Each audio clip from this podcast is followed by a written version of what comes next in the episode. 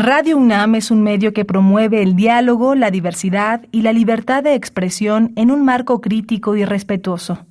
Los comentarios expresados a lo largo de su programación reflejan la opinión de quien los emite, mas no de la radiodifusora. Radio UNAM presenta Prisma RU. Una mirada universitaria sobre los acontecimientos actuales. Prisma RU. Relatamos al mundo.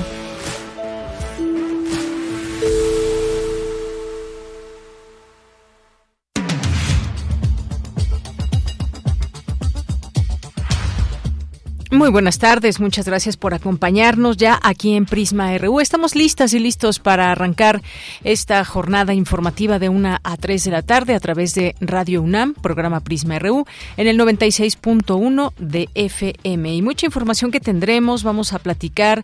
Hemos venido dando seguimiento a ese tema de lo que sucede en el INE. La Cámara de Diputados y el Tribunal Electoral del Poder Judicial de la Federación acordaron elegir a una mujer como nueva presidenta del Consejo General del INE. Así que vamos a platicar sobre ello con la doctora Sonia Venegas, secretaria académica e integrante de la Comisión Interna de Género de la Facultad de Derecho. Vamos a conversar también con Carlos Segoviano del equipo de curaduría del Museo de Arte Moderno. Tenemos una invitación para ustedes, exposición, una exposición reciente que se titula Imaginaciones Radicales, una lectura disidente de esta colección del Museo de Arte Moderno. Vamos a platicar aquí sobre ello. Y también tendremos la visita de Daniel Torres, que es músico y nos va a hablar de su propuesta musical en esta tarde. Así que no se pierdan esta entrevista y conocer de esta música. Vamos a tener también ya en nuestra segunda hora la eh, investigación de la Unidad de Investigaciones Periodísticas de Corriente Alterna. En esta ocasión nos van a platicar del rescate ecológico que un grupo de vecinos de Cuautitlán realizan en los humedales del lago Espejo de Lirio. Ya les con Eduardo Cordero de qué se trata. Y también tendremos otra invitación, esta para el primer Festival del Libro Independiente Saúl Ibargoyen. No se pierdan esta, esta eh, invitación. También tendremos el refractario RU con Javier Contreras, que en esta ocasión, pues entre los temas de análisis tendremos se resquebraja la oposición, la salida de Osorio Chong de la bancada del PRI en el Senado, el informe de derechos humanos de Estados Unidos sobre México y esto también sobre la sentencia del Tribunal Electoral, también visto desde este análisis y tendremos para cerrar Melomanía RU con Dulce Huete. Eso es lo que tendremos hoy aquí en Prisma RU. A nombre de todo el equipo, soy de Yanira Morán.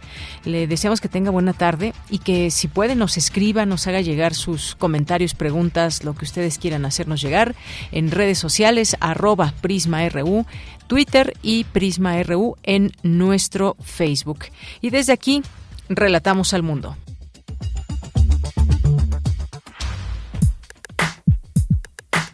Relatamos al mundo. Relatamos al mundo.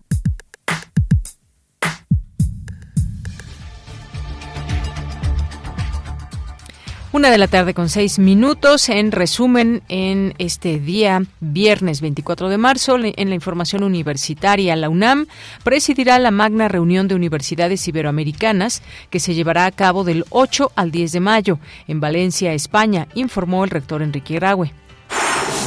Destacan legado y aportes del doctor Juan José Saldaña. Formó a un gran número de historiadores comprometidos y profesionales, asegura la directora de la Facultad de Filosofía y Letras, Mari Frances Rodríguez.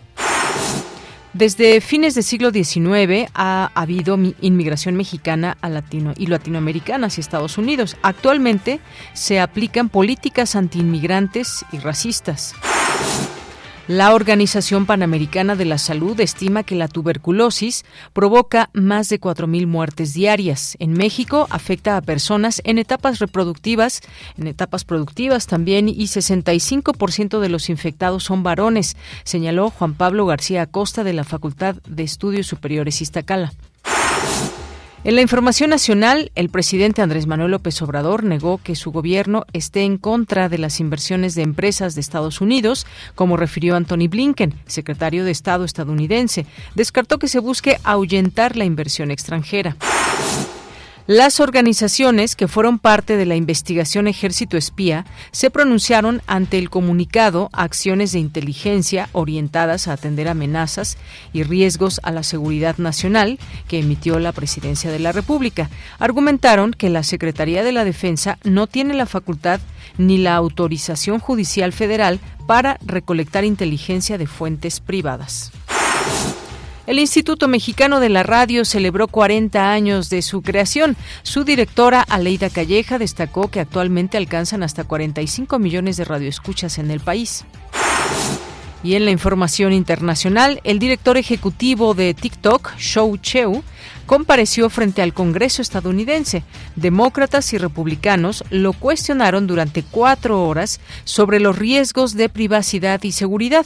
Mientras tanto, China afirmó que nunca ha pedido ni pedirá a compañías como TikTok que recaben información o se la proporcionen o se la proporcionen infringiendo leyes locales. Hoy en la UNAM, ¿qué hacer? ¿Qué escuchar? y a dónde ir.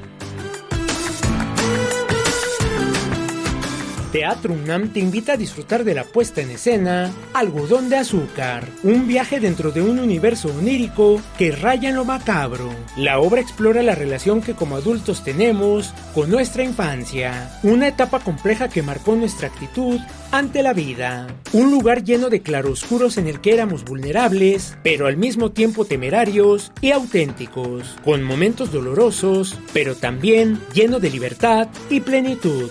Las funciones se llevan a cabo en el Foro Sor Juana Inés de la Cruz del Centro Cultural Universitario los días jueves y viernes en punto de las 20 horas, los sábados a las 19 y domingos en punto de las 18 horas. La localidad general es de 150 pesos con descuentos especiales. No olvides llevar tu cubrebocas. Recuerda que todos los viernes se transmite Foro Sonodoc 2022 serie compilada por el Foro de Documental Sonoro en Español, fundado por un grupo de profesionales de la radio para producir, difundir y capacitar en torno a este innovador género radiofónico. En esta serie se ofrecen las mejores piezas documentales de 2022. El programa de hoy se titula Argentina, la vigencia del nunca más, del documentalista cubano Juan Carlos Roque García. La reconciliación no se decreta ni se impone. Así comienza este documental que recupera testimonios de quienes vivieron, en carne propia, la última dictadura militar argentina. La serie Foro Sonodoc 2022 se transmite todos los viernes a las 17 horas por la frecuencia universitaria de Radio UNAM 96.1 de FM.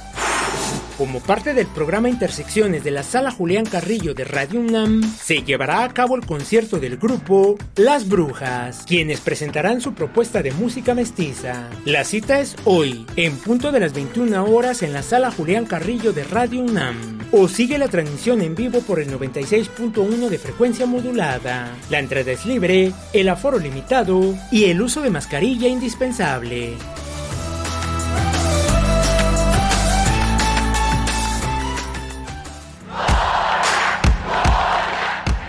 Campus RU.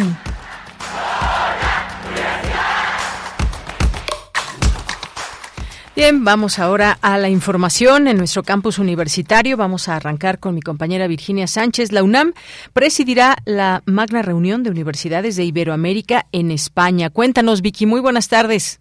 Hola, ¿qué tal, Bella? Muy buenas tardes a ti y al auditorio de Prisma RU. Así es, pues la UNAM encabezará el quinto encuentro internacional de rectores de universidad que se llevará a cabo el 8, 9 y 10 de mayo en Valencia, España, la cual congregará a más de 700 rectoras y rectores y tendrá como ejes principales de análisis y debate la formación a lo largo de la vida o aprendizaje continuo, el impulso al emprendimiento y la innovación y las redes e interconexión entre las universidades.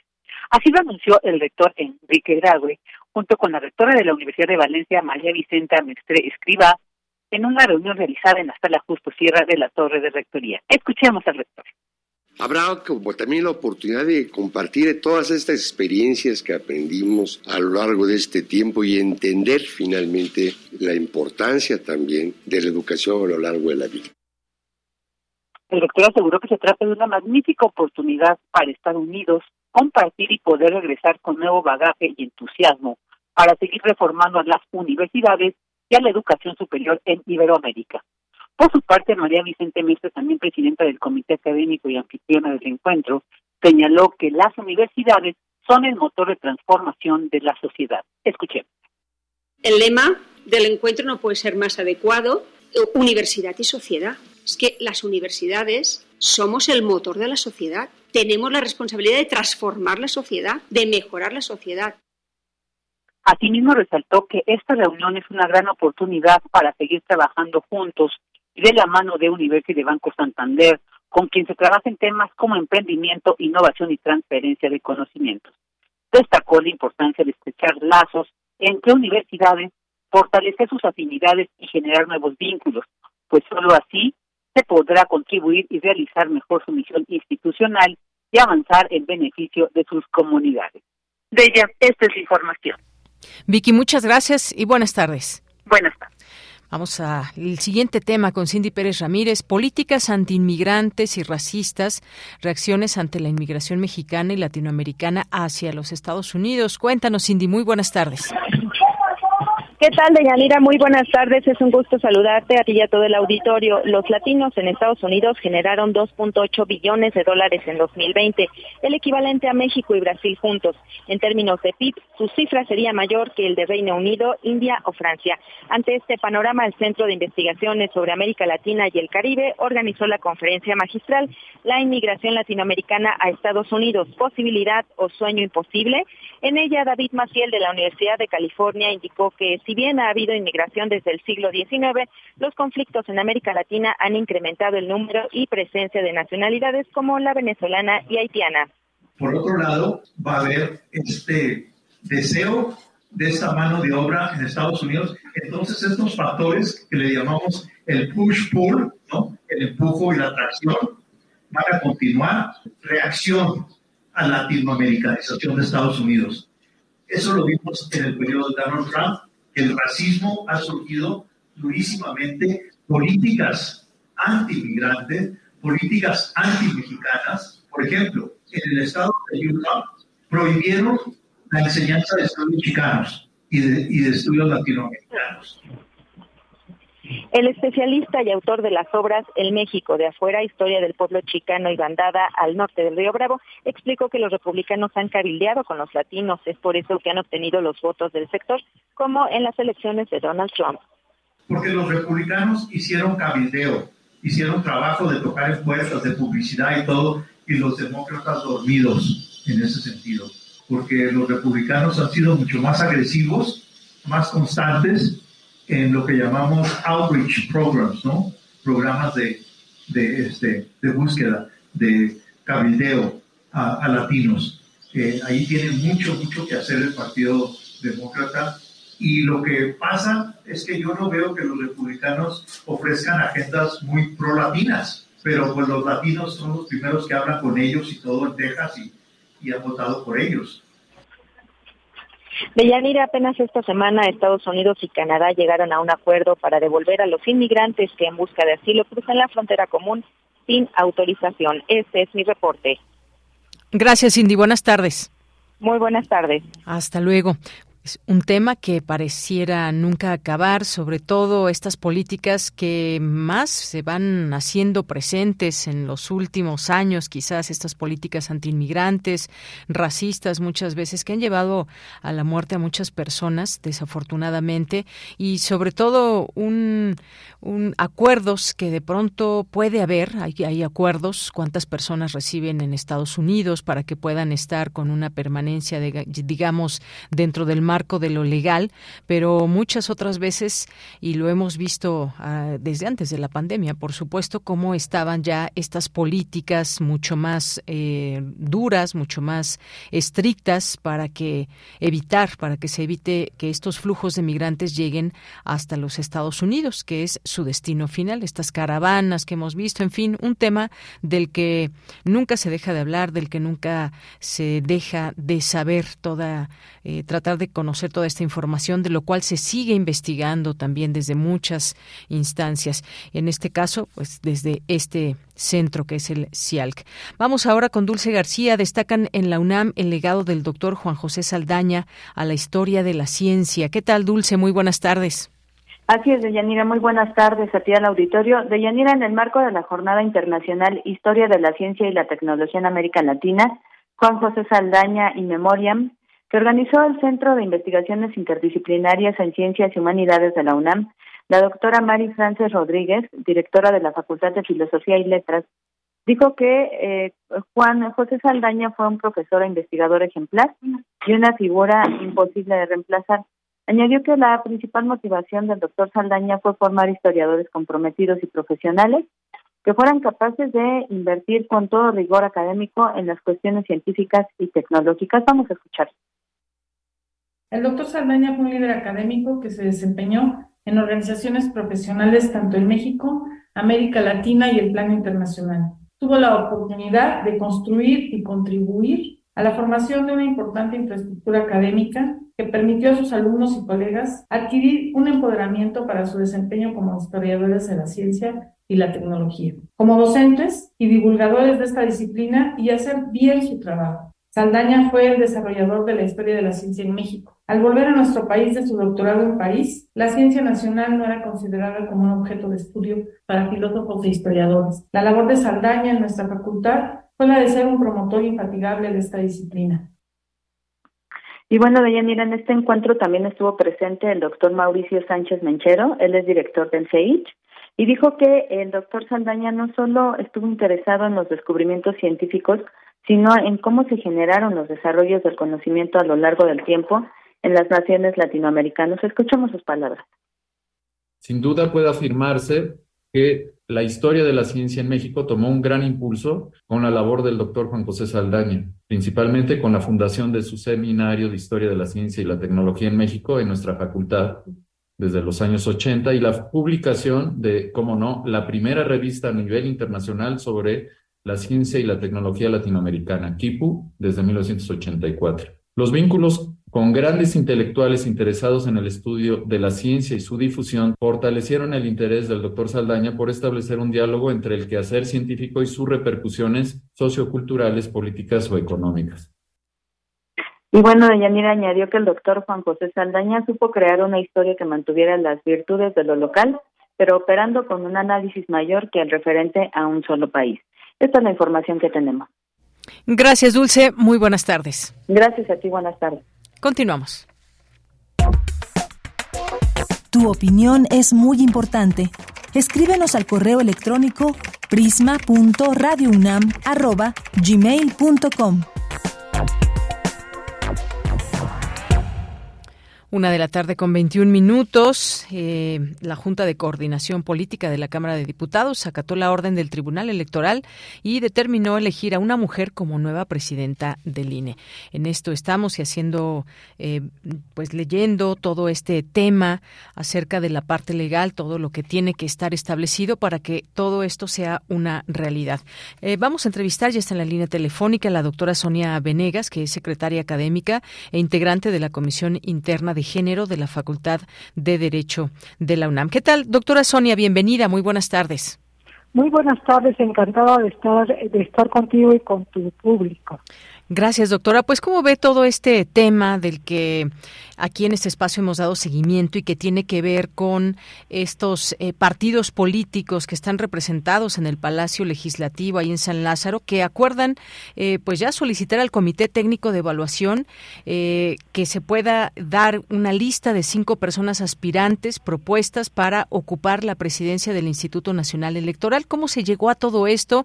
me parece una muy buena noticia y que todo esté dentro del marco de la ley y que además sí haya ha habido en esta ocasión pues un entendimiento también entre las partes políticas que nos gustaría que hubiera más entendimientos desde los debates, desde la razón. ¿Qué, qué opinión le merece todo esto con, con el INE? Pues me parece muy interesante porque se abre un debate que pues no se había, que no se había dado, ¿verdad? ¿Por qué? Porque, pues si bien es cierto, los principios de paridad y de alternancia eh, vienen estando ya presentes y evolucionando en la legislación electoral, exactamente pues tampoco lo habíamos visto aplicado en, en, este órgano que es paradigmático, en el INE, ya que el artículo 41 constitucional exige este principio primero de paridad de género en nombramiento de personas titulares de secretarías de despacho del Poder Ejecutivo, pero también de organismos autónomos, esta calidad que tiene precisamente el INE.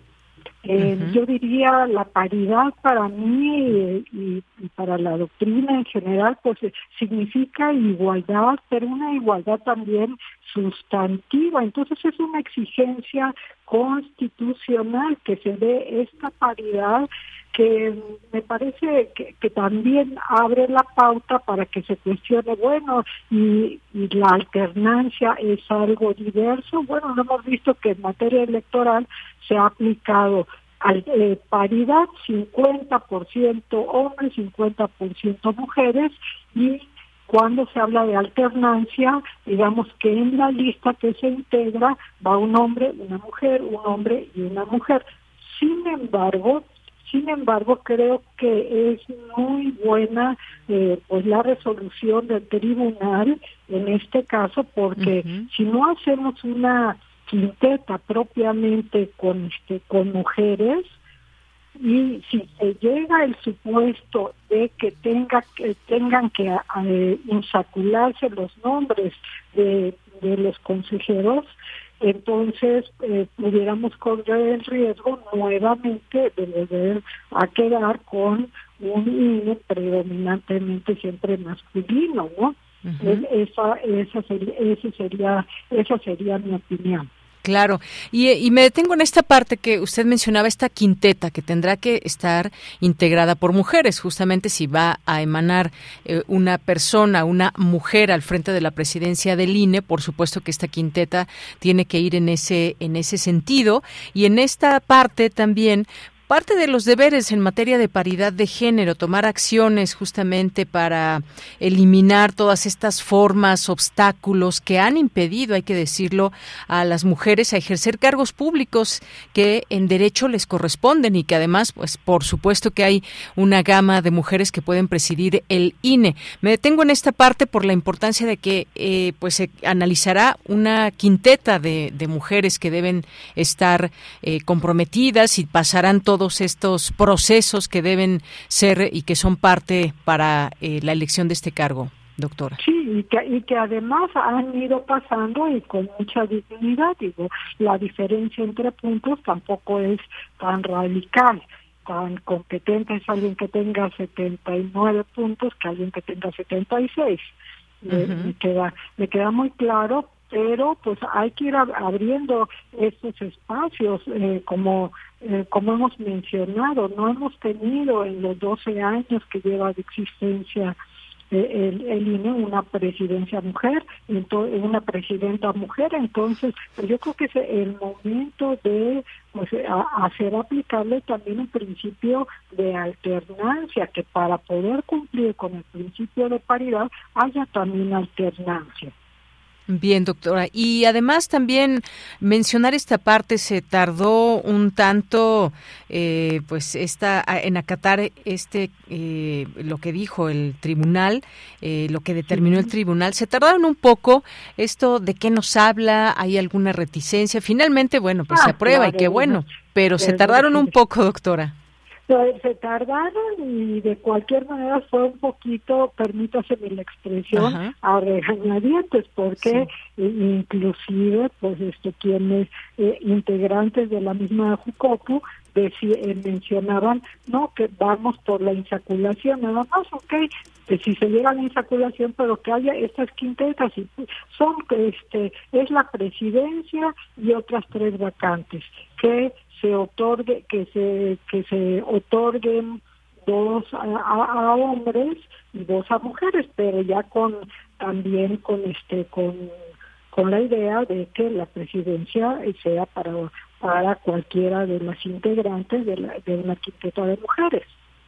Efectivamente. Y ahora, pues esto sin duda nos lleva a este tema también, sin duda, de estarlo analizando, pensando, que nos lleva hacia esta democracia que se sigue fomentando, se sigue formando desde instancias como estas. Y qué, qué importancia no solamente lo que tenemos ahora en la mesa, que es esta posibilidad de que una mujer llegue al INE, bueno, que por certeza será, falta hacer todo este proceso que mencionábamos.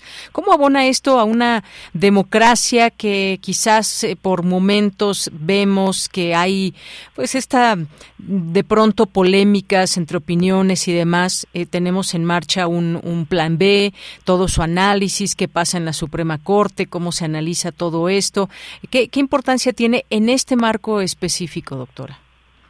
Pues yo creo que también va marcando una evolución, una consolidación, una transformación de la misma sociedad, eh, precisamente pues este, reforzando eh, ya espacios para las mujeres en mayores niveles, ¿no? Porque de que hay una igualdad eh, formal, pues sí la hay, pero ya en la igualdad sustantiva, a medida que vamos escalando de niveles, sea en la administración pública, sea en la política, pues tenemos menos representatividad las mujeres.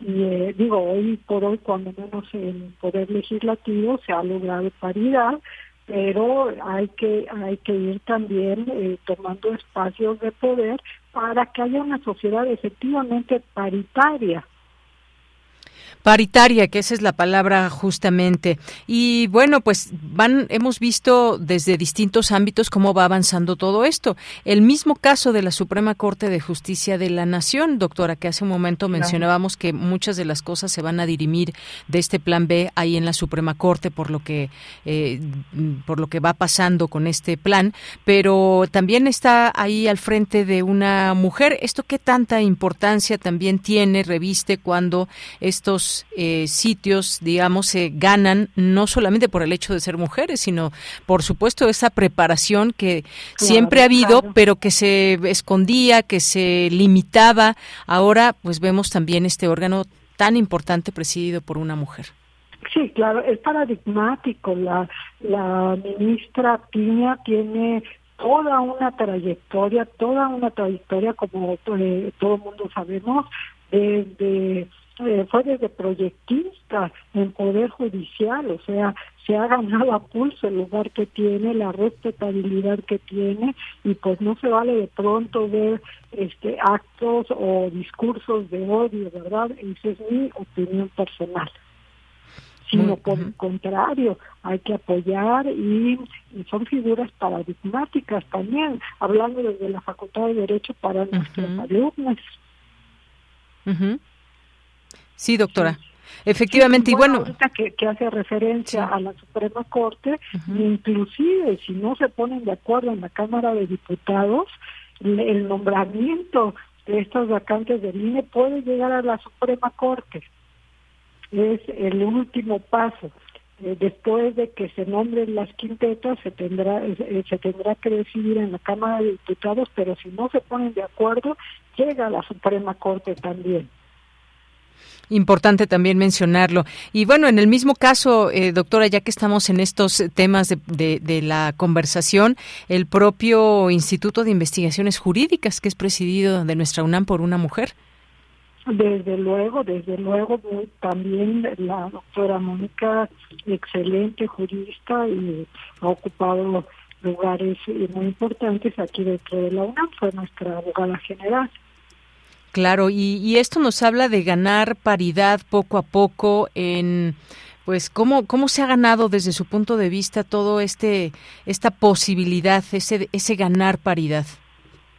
Pues bueno eh, como como lo he mencionado tampoco ha sido un esfuerzo fácil pero sí ha sido también un esfuerzo desde muchas trincheras desde eh, también la organización la organización misma de las mujeres y, la lucha por sus derechos en ONGs, en espacios académicos, en espacios políticos inclusive.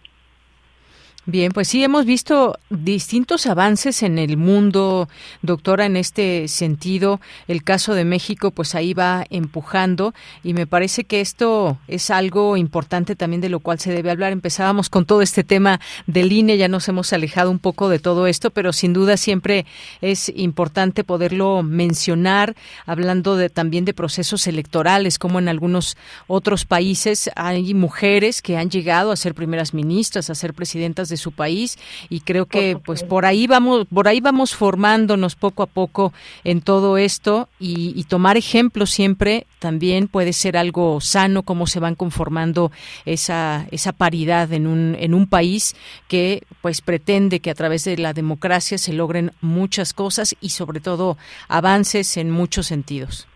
Sí, yo creo que, que hay mujeres bien preparadas para asumir estas funciones de liderazgo e inclusive, ¿por qué no? Pues también, por ejemplo, en la iniciativa privada, eh, tener sueldos competitivos, ocupar puestos claves de decisión, porque pues desafortunadamente durante mucho tiempo nos ha, eh, nos ha sido vetado esta posibilidad. Así es, doctora. Bueno, pues muchas gracias. Vamos a seguir, por supuesto, eh, con este tema, eh, todo este proceso. Igual estamos muy atentos con todo lo que se está llevando a cabo para elegir a los consejeros y consejeras electorales. También todo un tema y proceso que se debe de seguir, pero sobre todo, eh, quién va a presidir este instituto. Ya estaremos viéndolo, siguiendo todas estas informaciones. Por lo pronto, doctora, muchas gracias. Sí, pues estaremos muy atentos el 26 de marzo que se den a conocer oficialmente estas quintetas. Efectivamente. Pues muchas gracias, doctora. A la orden y un placer. Hasta luego. Muy buenas tardes. Gracias, doctora Sonia Venegas, secretaria académica e integrante de la Comisión Interna de Género de la Facultad de Derecho. Nacional RU.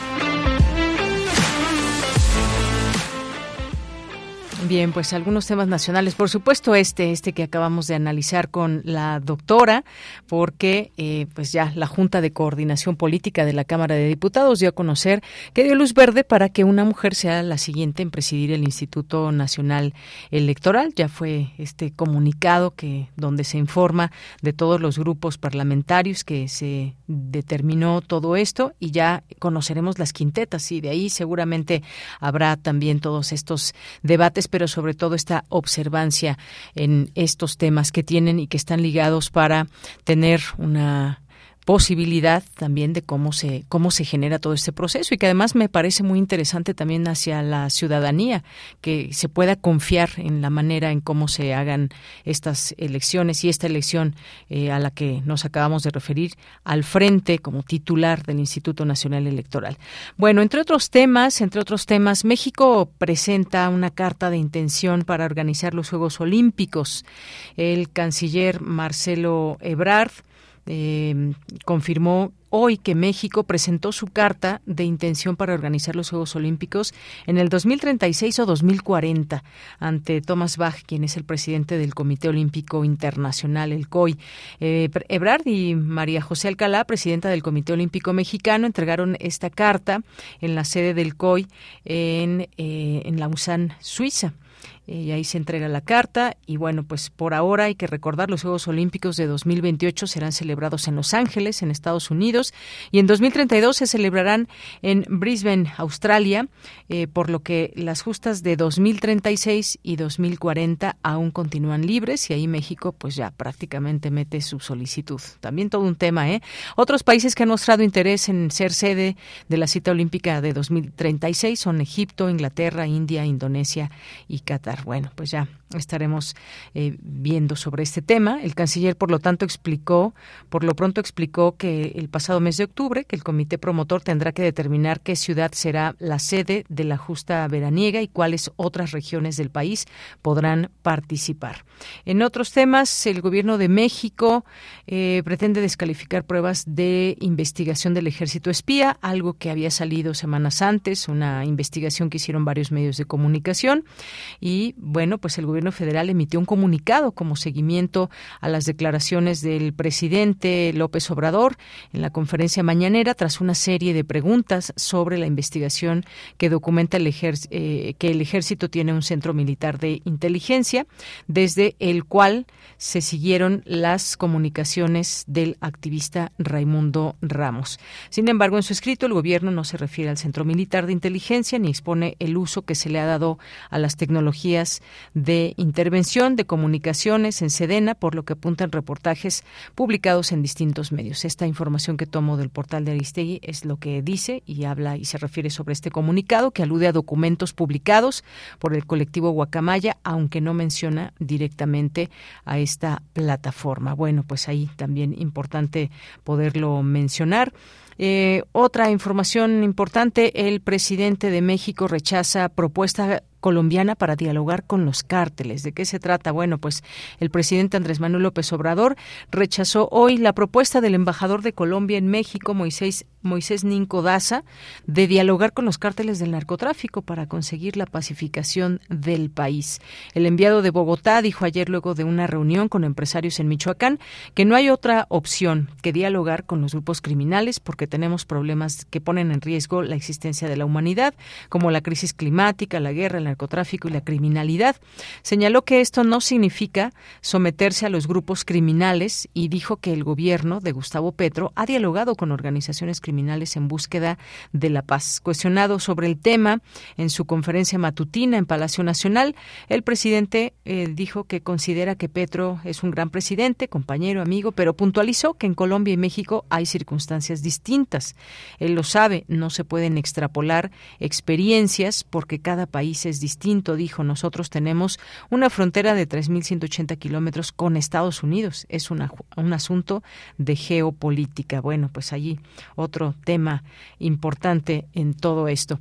Y pues bueno, seguiremos aquí en eh, dando seguimiento a estos y en este particular un consejo, una petición, como lo podemos decir, pues ahí interesante esto que se propone, pero sin duda en México hay una realidad muy diferente a la que hay en Colombia. 13 con 39 minutos, continuamos. Tu opinión es muy importante. Escríbenos al correo electrónico prisma.radiounam@gmail.com.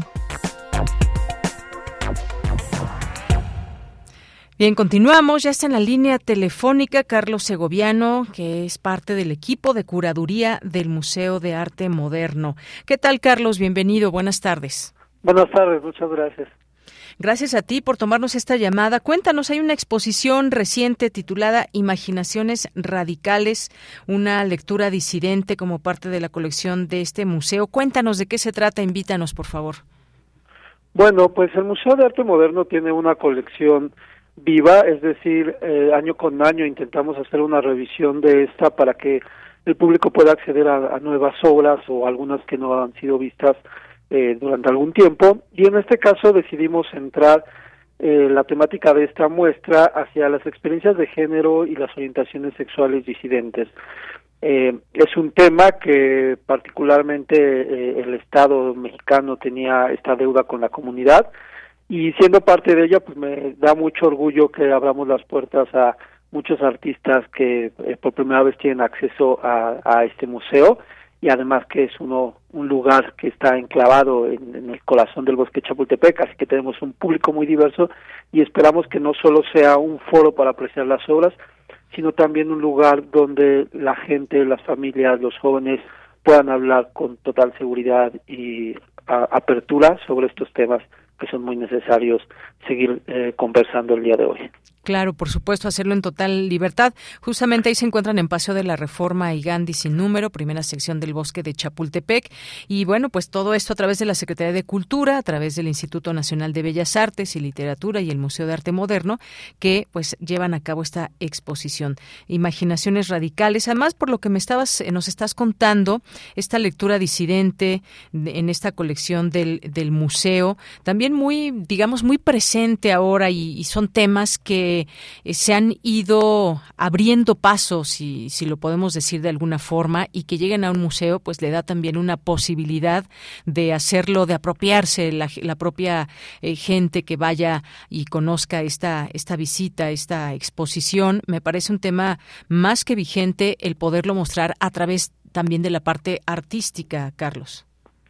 Sí, si bien la comunidad ha luchado durante muchas décadas por la visibilidad y espacios como por ejemplo el Chopo o algunas otras galerías han dado apertura a estos temas, eh, creo que desde los espacios de la institución pública era necesario eh, que también se trataran particularmente en el Museo de Arte Moderno, eh, los últimos años le hemos dado a los temas de género un espacio en cada una de nuestras exposiciones. Por ejemplo, ahorita en Remedios Vado tenemos una eh, sección dedicada a los cuerpos híbridos o incluso el año pasado en nuestra muestra sobre los 100 años del muralismo mexicano también se hablaba sobre las feminidades y masculinidades diversas dentro de ese contexto. Pero teníamos toda la intención de hacer una exposición centrada únicamente en el género. De hecho, en pandemia eh, nació esta exposición de forma virtual, eh, una pequeña eh, selección, pero cuando regresamos, abrimos las puertas nuevamente del museo, pues teníamos todas las ganas de que pudiéramos hacer una muestra mayor. Es muy interesante en ese sentido lo que hemos reunido, porque no solo es el, el acervo del museo, sino hemos hecho investigación en archivos de, lo del, del, INA, del Foro Somos Voces, del Archivo de la Memoria Trans, eh, hemos traído también muchos artistas contemporáneos, es decir, tenemos un universo que va desde fotografías de 1850 hasta artistas que este mismo año han terminado su obra y nos la han prestado para presentarla. Muy bien. Oye, pues ya está esta exposición. ¿Hasta cuándo va a estar para que la gente que nos está escuchando pues pueda programar su visita? Va a estar hasta el 6 de agosto y espero estén muy, eh, muy cercanos a nuestras redes del museo porque vamos a tener diferentes actividades. Eh, la idea también es que los mismos artistas de la comunidad participen con visitas y otros proyectos que activen mucho más la exposición más allá de la sala. Así que bueno, esperamos que pues todos nos, nos puedan seguir, como les digo, por las redes sociales y se enteren de estas otras actividades alternas a la misma exposición. Muy bien, bueno, pues dejamos esta invitación a nuestro público. Carlos Segoviano, muchas gracias por estar aquí. No, muchísimas gracias a ustedes por darnos el espacio y pues que tu público nos pueda escuchar. Claro que sí, ahí dejamos esta invitación. También la pueden encontrar en nuestras redes sociales. Gracias, Carlos. Carlos Segoviano es, eh, forma parte del equipo de curaduría de este Museo de Arte Moderno y esta exposición que hoy nos presentan Imaginaciones Radicales. Queremos escuchar tu voz. Síguenos en nuestras redes sociales. En Facebook como Prisma RU y en Twitter como arroba PrismaRU.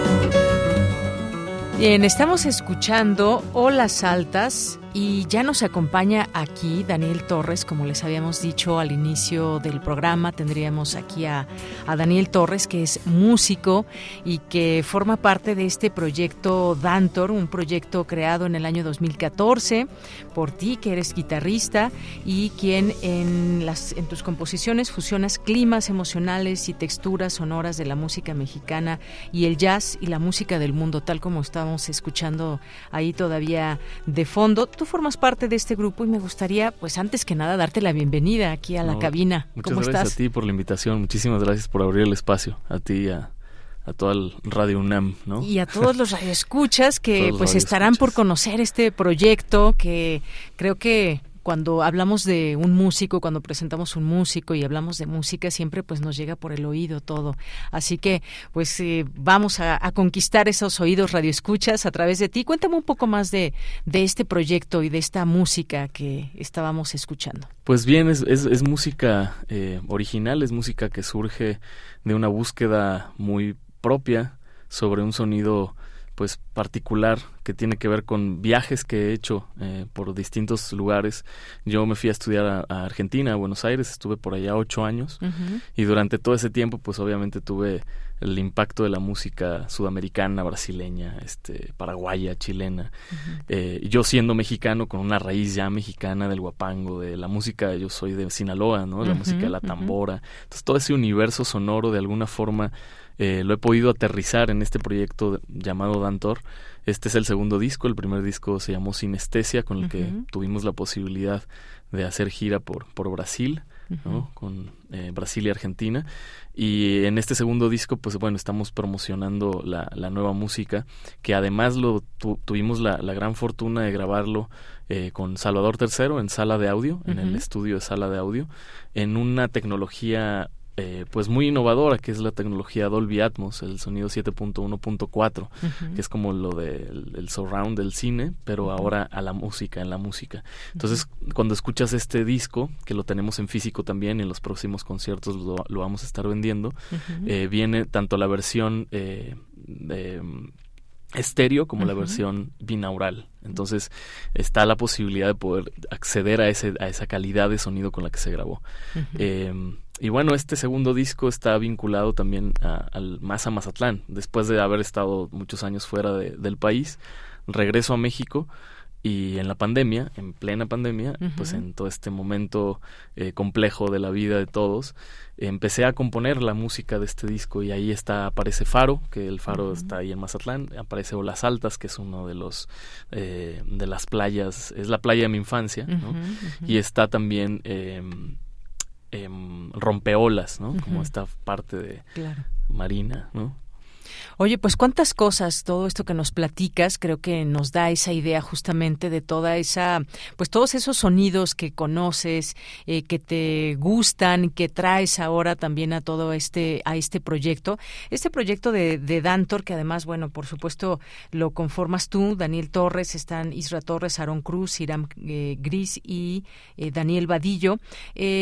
pues esto, estas, digamos, canciones, ritmos que vas recopilando también en la memoria, en tu propia memoria musical y cómo los vas adaptando, porque dices, yo soy de México y sí, fui a estudiar Argentina y, escuché y conocí un montón de cosas, ya me imagino pues todos esos lugares a donde vas y que se toca propiamente música, toda esa riqueza, ¿cómo conjuntarla? ¿Cómo haces para conjuntar todos esos ritmos para una, dos, tres, cuatro canciones, ya este segundo material que nos, que nos comentas? Pues para mí el, mi instrumento es como un laboratorio sonoro, como un estudio de investigación, como un estudio ahí, este de búsqueda, digamos, mi, instrumento se convierte en, en, este laboratorio creativo donde pues la gran parte del tiempo yo cuando me, siento a, buscar estas ideas dejo que vayan fluyendo, ¿no? dejo que se vaya construyendo un poco la, la identidad de cada composición, de cada tema.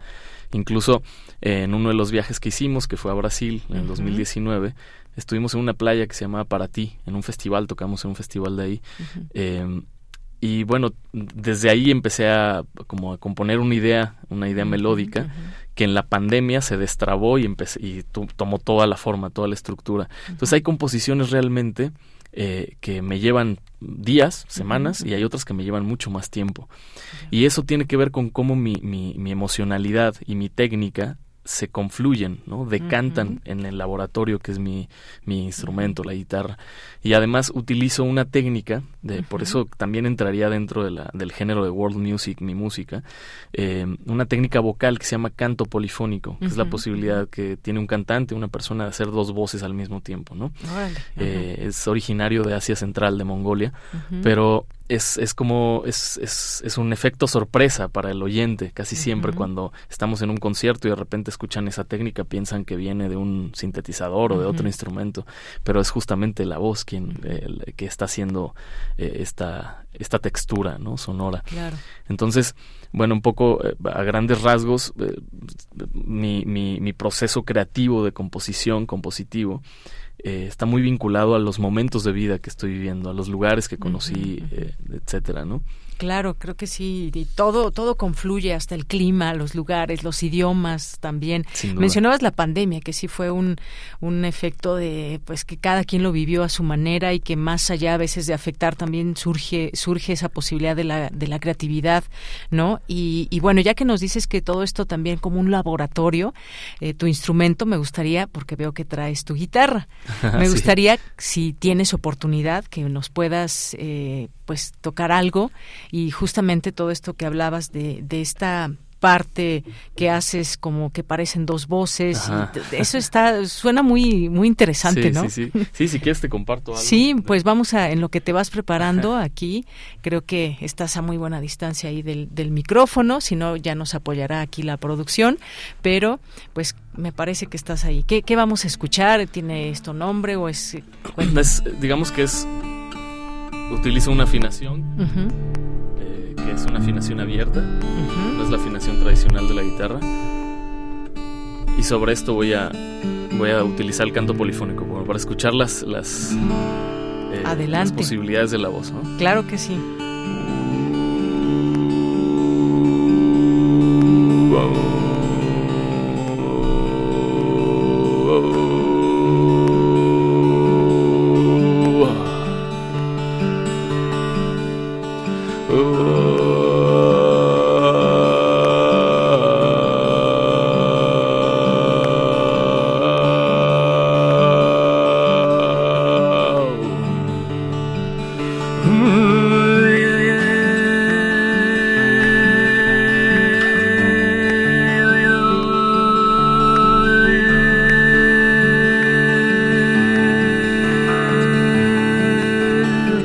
Mm.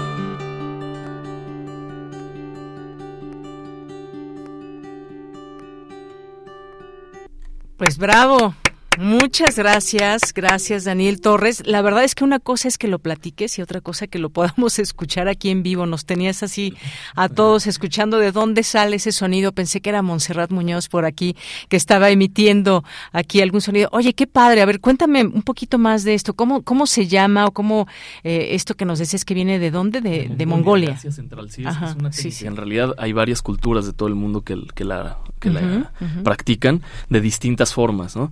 Em, hay distintos niveles de, dominio de esta técnica.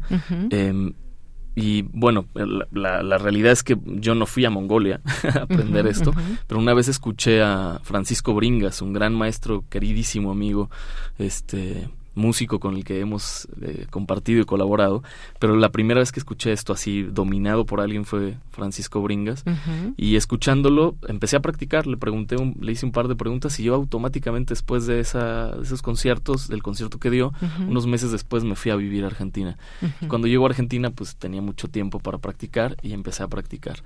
Pero bueno, un poco eh, el uso de esta técnica es un uso ritualístico de los lugares donde se practica y un poco también tiene que ver con la búsqueda de entender la música desde otro lugar, al menos desde donde yo compongo. Entender la música no solo como un producto per se, sino como un, un, un material sonoro que tiene un impacto afectivo y emocional en el público, en la gente que lo escucha. Claro. Entonces, siento que esta búsqueda llega a ese impacto. O sea, yo estoy en un concierto tocando esto, o sea, en el concierto y, y, se me lagrimean los ojos. O sea, sin la necesidad de estar sintiendo una emoción en particular, la música me lleva a eso. Y en los conciertos también es notorio que la gente se, emociona, es, impactante la respuesta que tiene esta técnica vocal y la música en general, los grandes músicos que me acompañan, que ya los presentaste, pero realmente el proyecto es gracias a, este ensamble que somos, ¿no? Eh, y bueno, en fin, digamos que el impacto que tiene esta técnica en, el público es, es, hermoso, ¿no? Claro, siempre los, los sonidos nos pueden atrapar, pero esta, esta técnica que, bueno, yo en la particular no conocía y mucho menos escucharla aquí en vivo en cabina, sí, realmente es emocionante el poderte escuchar y el poder conocer también todo, todo lo que puede significar o cómo se puede desarrollar un sonido, ¿no? Como yo la verdad no sé cómo, cómo ya sé que es una técnica, pero me, me genera mucha duda qué difícil, de, no, no sé qué tan difícil. Claro, sí, es como estudiar un instrumento, pero acá la, cuestión es que es invisible. Estás haciendo varias cosas a la vez. Exactamente, en, un, en, una flauta, en un violín, en un instrumento físico, obviamente estás técnicamente observando lo que estás haciendo, pero aquí es una cuestión muy intuitiva, muy de reconocimiento de las cavidades vocales, de la lengua, del paladar. Oye, ¿cuánto tiempo te tardaste en, o sea, llevo, poder practicar esta llevo técnica? ya 17 años haciendo sí, esto. sí, sí. O sea, Y, y, me ha llevado, obviamente, a los dos años ya hacía, ya reconocía los armónicos, pero el dominio, por ejemplo, hay un tema, voy a hacer un tema solamente con voz, ¿se puede? sí, sí, a ver, adelante, tenemos un, un tema que, que, se llama Amazing Grace, que es un tema, un, este, un negro espiritual, un, un himno, ¿no?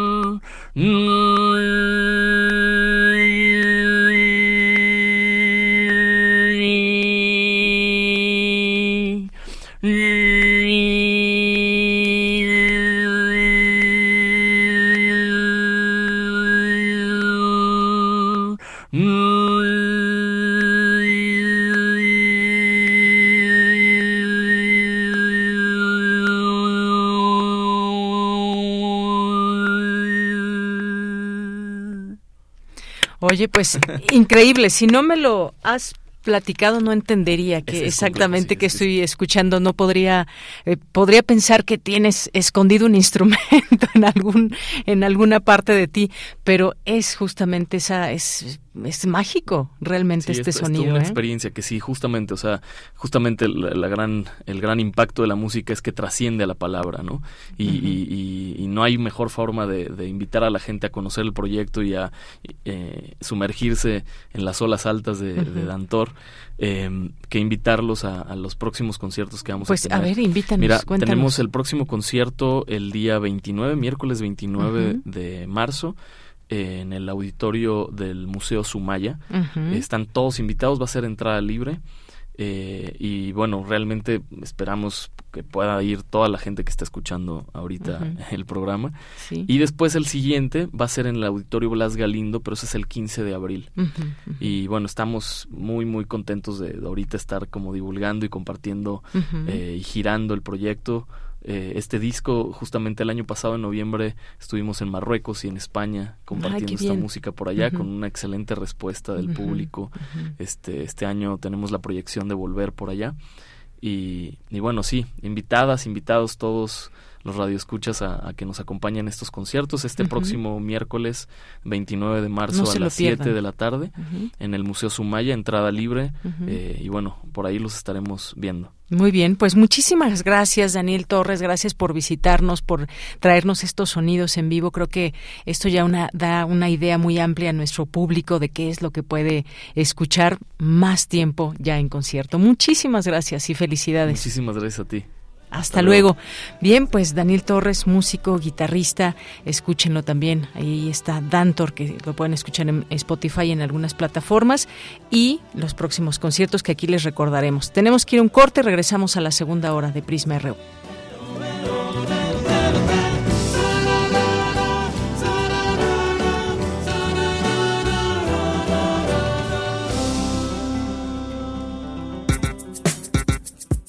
Prisma RU. Relatamos al mundo.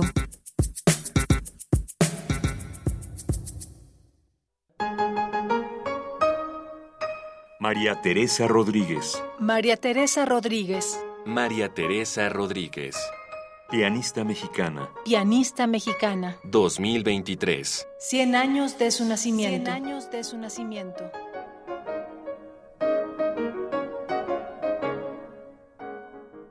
El piano posibilita vivir y disfrutar de la música en primera persona.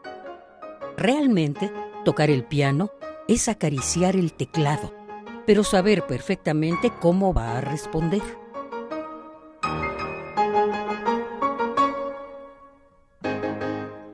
María Teresa Rodríguez. Pianista mexicana. 96.1 FM. Radio UNAM. Experiencia sonora.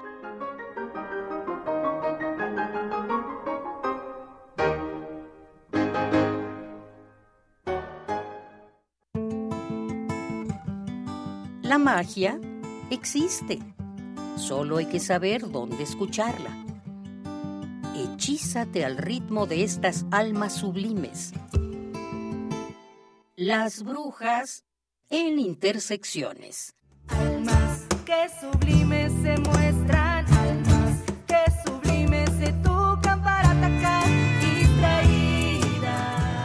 Encuentra su canto mágico el viernes 24 de marzo a las 21 horas. Sala Julián Carrillo. Entrada libre. Radio UNAM. Experiencia sonora.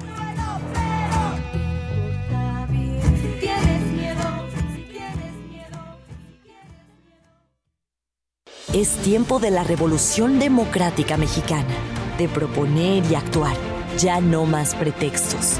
Es tiempo de defender nuestro voto, de darle el poder a las y los ciudadanos. Es tiempo de tener una alianza amplia contigo. En el PRD proponemos que personas como tú, personas honestas, comprometidas y capaces, sean las y los candidatos que ganen en el 24. Otro México es posible. PRD. ¿Qué buscabas, Linda? ¿Te puedo refrescar? No, tiene mucha azúcar que causa obesidad y diabetes. Los alimentos saludables te damos vitaminas y minerales para fortalecer tu cuerpo. Estamos al 2 por 1 Yo y galletas sabor chocolate. Uy, está lleno de calorías. Que se convierten en grasa, que provoca obesidad y hasta cáncer. Yo me quedo con ustedes. Con tanto sello, hace daño. Checa el etiquetado y elige alimentos saludables. Secretaría de Gobernación. Gobierno de México. Un hombre que dejó el hogar materno décadas atrás vuelve casado a compartir felicidad y fortuna con su madre y hermana, quienes atienden un hostal y realizan acciones inaceptables con la intención de reunir lo necesario para ir al país del sol y del mar.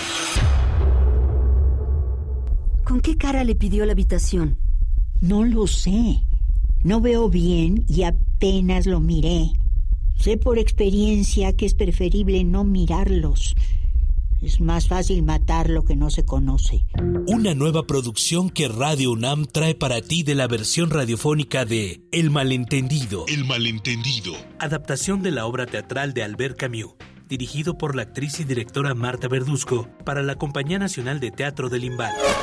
Sábado 25 de marzo a las 20 horas por el 96.1 de FM y en www.radio.unam.mx. Radio UNAM, experiencia sonora.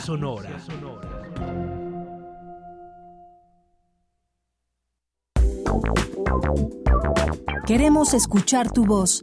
Síguenos en nuestras redes sociales. En Facebook como Prisma RU y en Twitter como arroba PrismaRU.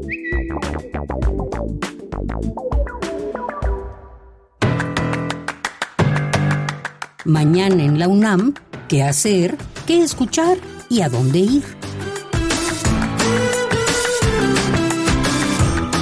El Centro de Enseñanza para Extranjeros de la UNAM te invita a conocer la zona arqueológica de Teotenango, ubicada en el Valle de Toluca. Su nombre deriva del náhuatl y puede traducirse como en el lugar de la muralla sagrada o divina. Las citas mañana sábado 25 de marzo, en punto de las 7.30 horas en el Centro de Enseñanza para Extranjeros de la UNAM. Para mayores informes e inscripciones, consulta sus redes sociales.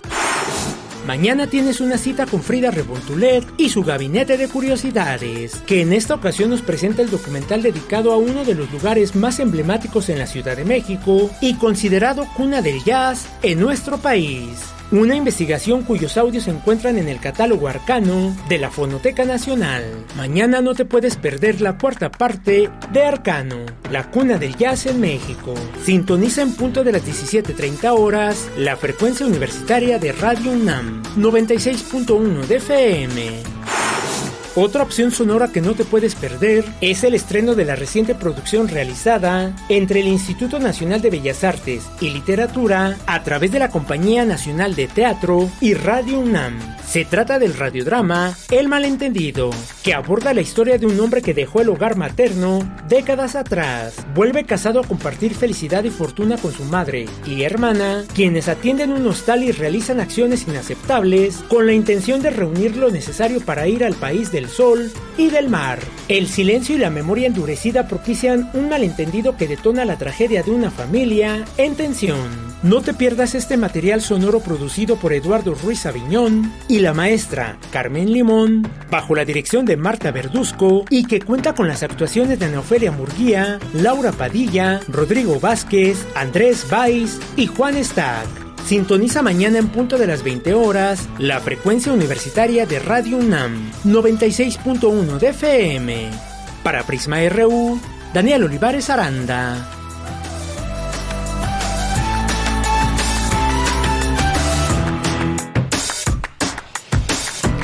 Dos de la tarde con ocho minutos. Estamos de regreso aquí en Prisma RU. Muchas gracias por su atención, por continuar en esta sintonía del 96.1 de FM y nos mandan muchos saludos aquí nuestros radioescuchas que están escribiendo en redes sociales. Mario Navarrete, muchas felicidades, maravilloso sonido. Le manda saludos a Daniel Torres, Oscar Sánchez, igual simplemente genial. Dice sí, de verdad que si lo, además si lo escucharan en vivo, mucho más. Así que dejamos esas invitaciones que ya él mismo nos hizo para el próximo miércoles y luego también en abril. Aquí les vamos a ir, recordando, no se preocupen.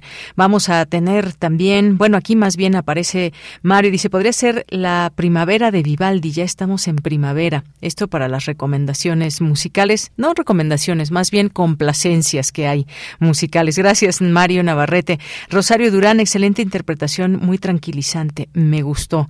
Muchas gracias, Rosario. Gracias también a Jorge Morán. Dice, la música de Daniel Torres me recordó a Evelyn Macari, a Jorge Reyes y Antonio Cepeda. Muchas gracias. Aquí le haremos llegar todos los comentarios a, a, Daniel Torres.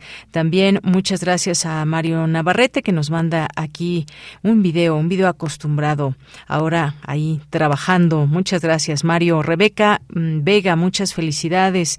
David Castillo, gracias por la excelente propuesta aquí. Bueno, se ve que les gustó. Qué bueno. La verdad es que a mí también me encantó.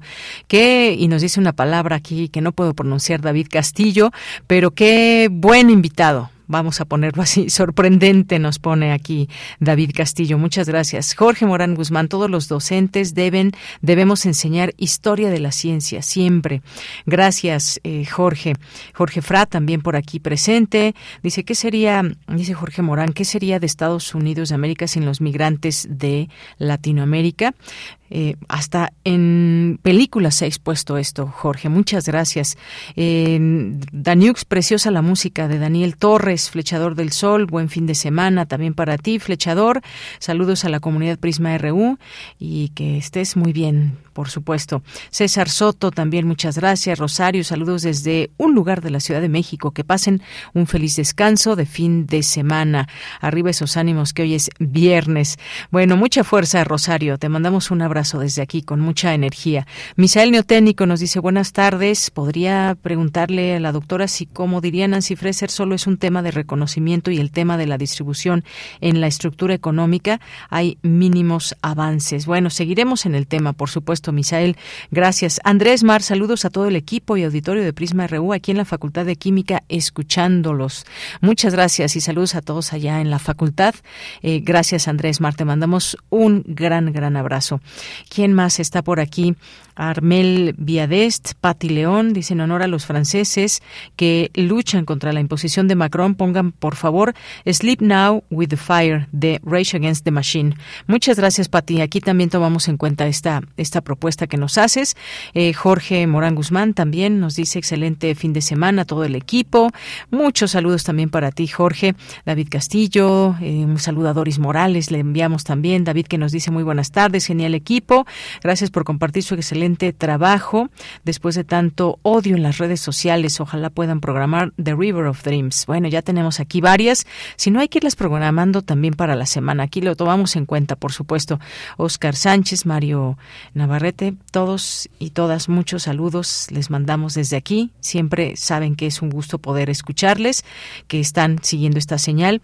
Y pues nos vamos ahora con nuestra sección de corriente alterna. Corriente Alterna, Unidad de Investigaciones Periodísticas, un espacio de la Coordinación de Difusión Cultural de la UNAM. Bien, ya estamos aquí en Corriente Alterna, Unidad de Investigaciones Periodísticas, hoy con Eduardo Cordero, quien forma parte de esta unidad. Eduardo, ¿qué tal? Muy buenas tardes. Hola, Deyanira, muy buenas tardes, ¿cómo estás? Muy bien, mucho gusto en saludarte aquí en este espacio que ya se hizo costumbre en Prisma RU, donde nos traen sus investigaciones y temas, temas que a veces no los toca mucha gente, pero que no son menos importantes que otros.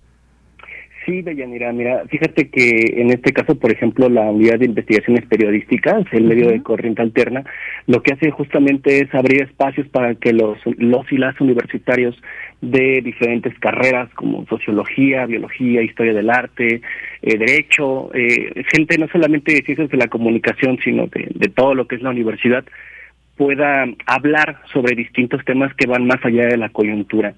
Eh, por ejemplo, en, en la página de, de, Corriente Alterna recientemente se, se publicó un, un texto de, de, mi compañera Tania Pérez con mentoría de María Luisa López que habla sobre las mujeres guerrilleras sobre el movimiento armado de acción popular en los años 70 y este tema pues uno uno parecería que, que, pasa de largo no sin embargo el, el, papel de la mujer eh, en estos años pues ha ido ha ido eh, se ha ido politizando de una manera más más aguda de tal suerte que ahora se pueden tocar muchos temas que, que en otras ocasiones pues era más difícil no por supuesto. Oye, eh, y pues nos traes ahora, Eduardo, un tema igual de importante que cuando hablamos, por ejemplo, de ecología y aún más de un rescate ecológico por parte de personas que se interesan en su entorno, creo que reviste gran importancia. Cuéntanos de este tema. Sí, yo vivo en la zona de Cuautitlán Izcalli. es, una, es una zona pues bastante accidentada, la atraviesa la autopista México-Querétaro. eh, para quien conozca por aquí, para quien no, les, les platico, es una zona llena de, de naves industriales. Están, hay pueblos originarios que están cercados por, por naves industriales. De hecho, aquí cerquita, por ejemplo, en Tepozotlán, se encuentra el centro de distribución más grande en América Latina de Amazon. Entonces, para darnos una idea de, de cómo desde los años 70 eh, hay un proceso de, de conversión de la, de la tierra ejidal para que se, se convirtiera progresivamente en propiedad privada y esto ha ido eh, destruyendo lentamente, lentamente eh, se puede decir, pero eh, si lo vemos de una, desde una perspectiva de, de, más largo aliento, es un proceso muy rápido. Eh, los cuerpos de agua. En este caso, eh, en el reportaje que yo hice, me acerqué a un, a un parque, a un parque bastante peculiar que es el Parque Espejo de los Lirios, que, que uno podría decir, pues es un, es un parque cualquiera, pero en el centro del parque hay un, hay un lago, se le conoce como un lago, pero en realidad es un humedal, es decir, es un, es un espacio, es un espacio bastante peculiar que lo que hace es filtrar el agua de lluvia y eh, va teniendo diferentes tipos de ecosistemas conforme el agua va ascendiendo o descendiendo.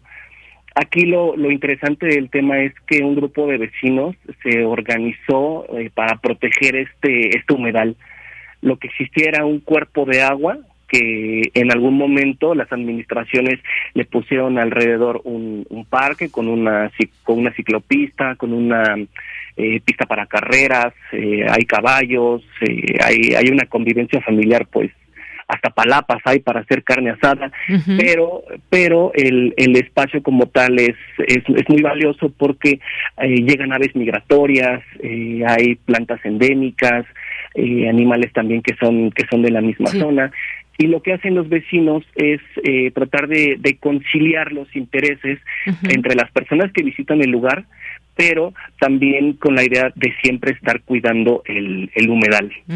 Muy bien. Oye, pues si te parece, vamos a escuchar ese trabajo que, que nos eh, que realizaron para que nos dé idea y cuenta de todo esto que nos platicas. Sí, claro que sí. Adelante.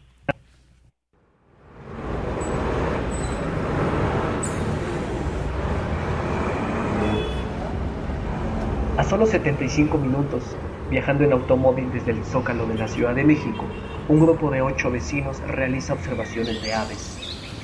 Auxiliados por sus binoculares, entre zonas industriales, bodegas y a solo 15 minutos en auto de la caseta de cobro de Tepozotlán en el kilómetro 48 de la autopista México-Querétaro.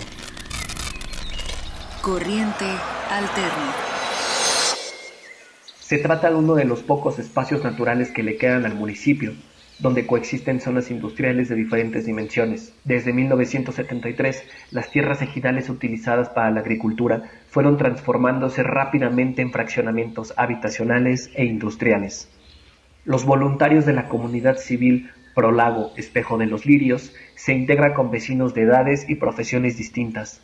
Biólogos, un ingeniero agrónomo, una ama de casa, un ingeniero electromecánico, organizados por la iniciativa de Elizabeth Aguilera, su presidenta fundadora.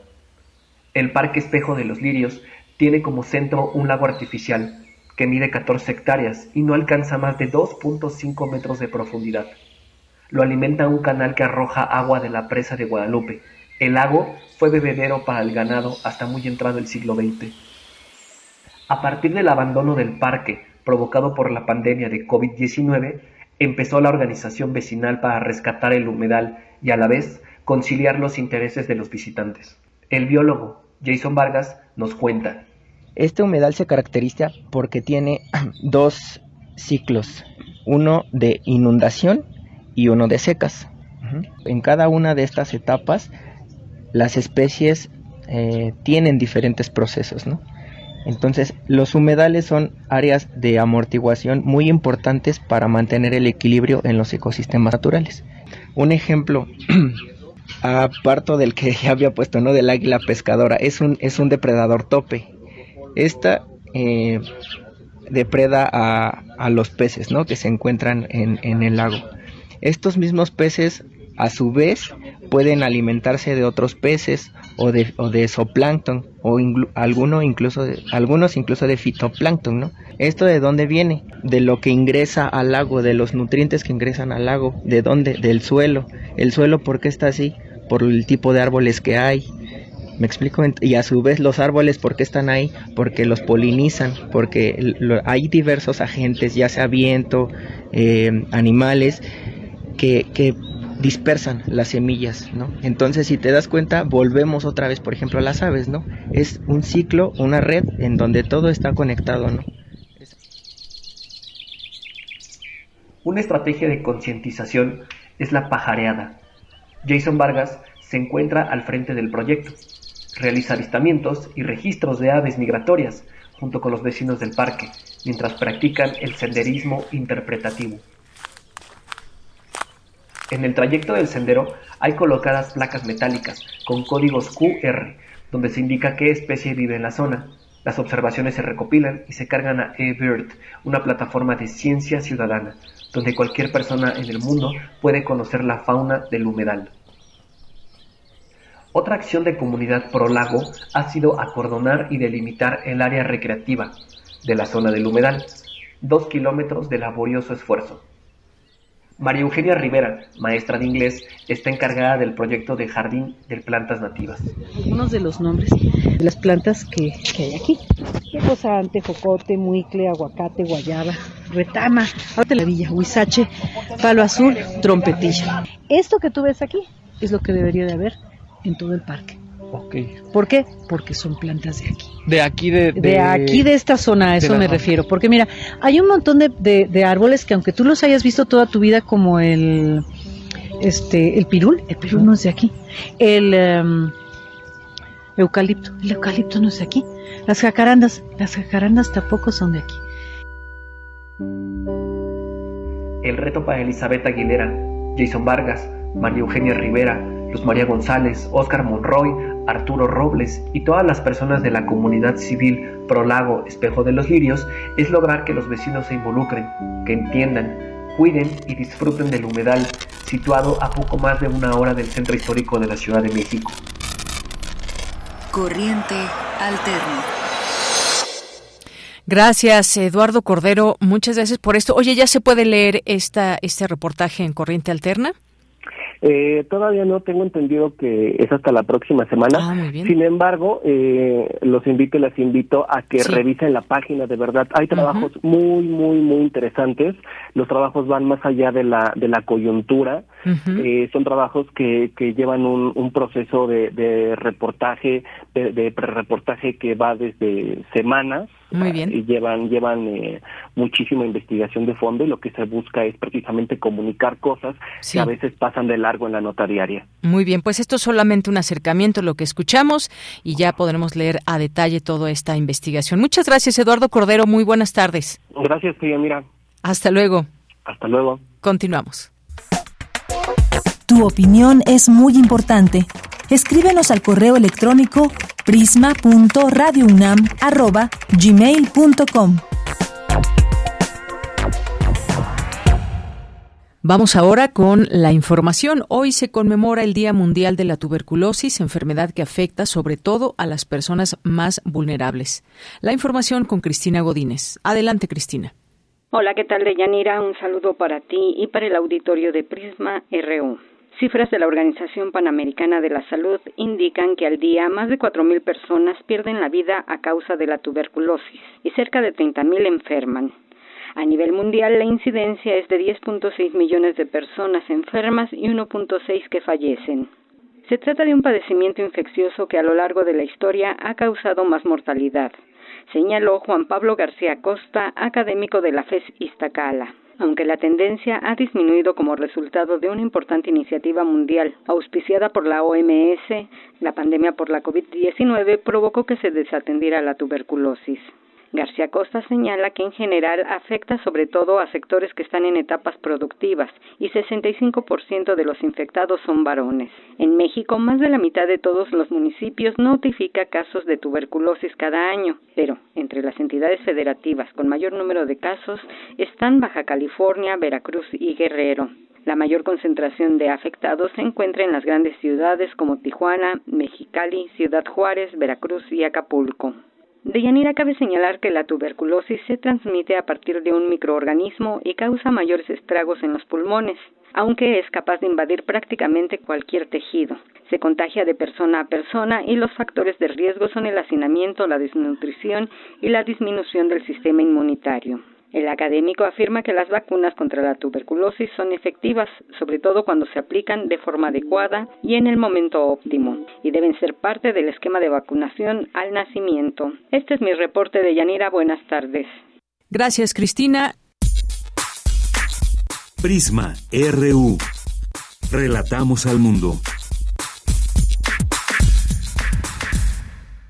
Me da mucho gusto recibir aquí en Prisma RU de Radio UNAM a la poeta y editora Hortensia Carrasco Santos, porque nos va a hacer una invitación. ¿Qué tal, Hortensia? ¿Cómo estás? Buenas tardes.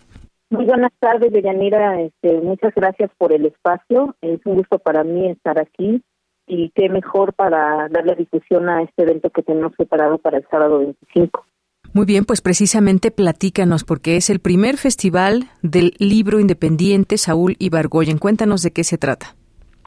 Eh, sí, mira, es un festival que, como bien dice el nombre, es el primer festival del libro independiente y se hace a razón de que el 25 de marzo eh, se conmemora el natalicio de este poeta que vivió muchos años aquí en México y que, bueno, una de las cosas que dejó México, aparte de cientos de libros, fue que formó a muchos eh, escritores, de los cuales ya muchos han ganado premios, eh, ya tienen una larga trayectoria importantísima.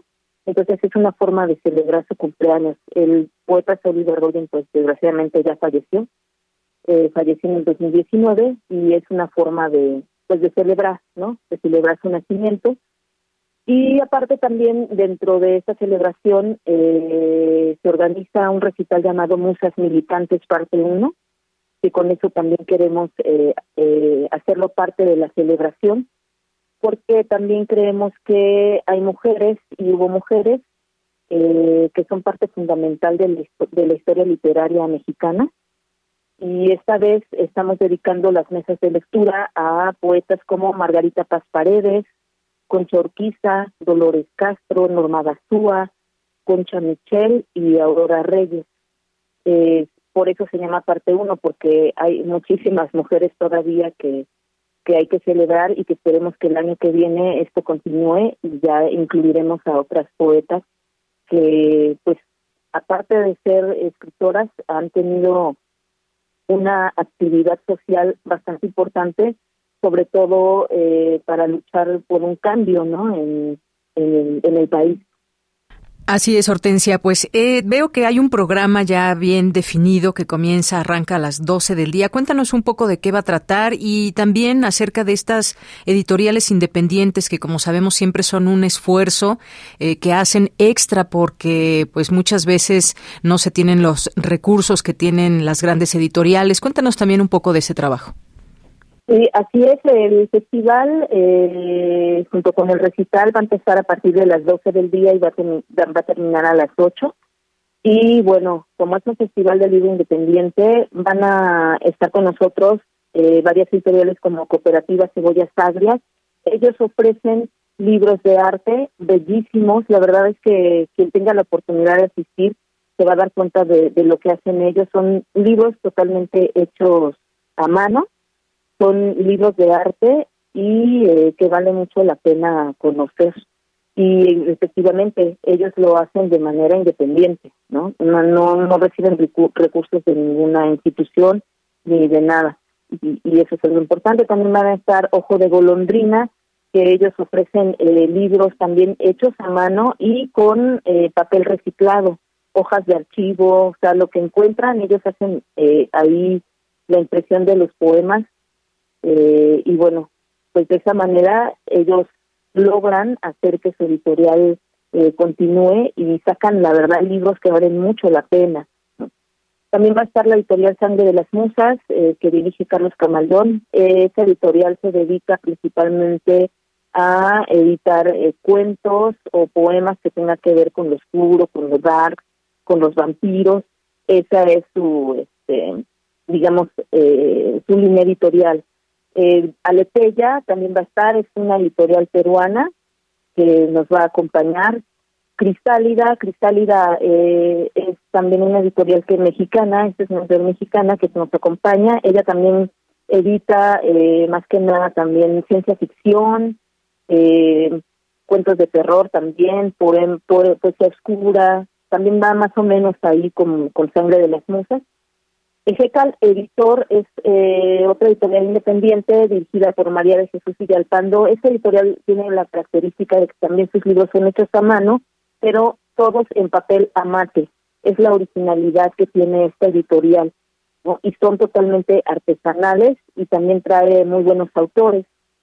Dogma es otra, editorial que nos va a acompañar, es una editorial de reciente creación, pero eh, que está, eh, su línea editorial es por publicar poetas mujeres sobre todo eh, que han eh, participado eh, de manera social y activa en los cambios del país. De hecho, acaban de publicar una edición que se llama Las Pavorosas, en honor a este grupo comandado precisamente por Margarita Paz Paredes, Concha Michel, Aurora Reyes, entre otras, que, bueno, decían eh, si los hombres están eh, ahí haciendo presencia en la literatura y también eh, luchando por los cambios sociales, las mujeres no nos quedamos atrás, ¿no? Eh, también estará con nosotros Corazón de Diablo, Escrúpulos y bueno, Voz Lírica, que es la editorial que yo represento. Y bueno, todas eh, traemos libros bastante importantes, aunque seamos editoriales independientes, sí traemos eh, tanto poemas, poetas jóvenes, perdón, como poetas de ya reconocida trayectoria. Y la verdad es que ahí se pueden encontrar verdaderas joyas literarias. Muy bien, Continuando con esta con esta conversación, Hortensia, eh, conocer propuestas de estas editoriales independientes siempre interesante, justamente eso que se propone, qué tipo de lecturas, esto que nos platicabas un poco, quizás incluso con el material del libro, que es algo quizás mucho más personal. Y pues me gustaría también que nos digas, eh, ya nos dijiste que empieza a partir de las 12 y hasta las 8 de la noche, donde además recordar la cita que es el próximo 25 de marzo y este próximo 25 de marzo de 12 a 20 horas. Eh, será en el CECISATI, Centro Cultural Independiente Sara y Museo de Arte eh, Museo de Arte. Este está ubicado en la calle de Leandro Valle 14, en el centro histórico, en la Ciudad de México.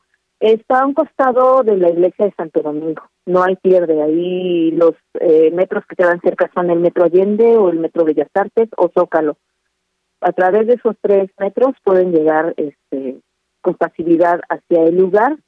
Y bueno, pues también déjame comentarte que tenemos la participación de varios poetas que se han eh, pues acercado y aceptaron la invitación para ser parte de esta celebración, entre los cuales te puedo mencionar a Ángel Carlos Sánchez, a Daniel Leite, a Bárbara Oaxaca, a Lucia Izquierdo, a Ketanaba Gómez, a José Manuel Vaca, Quetzalí Moreno, Guadalupe Galván, María Cruz, Fernando Corona, Dulce Chián, Jesús Bartolo, Alma Carla Sandoval, Iván Cruz Osorio y Soldados Amantes, Mariel Román, Blanca Martínez, José Luis Mechún.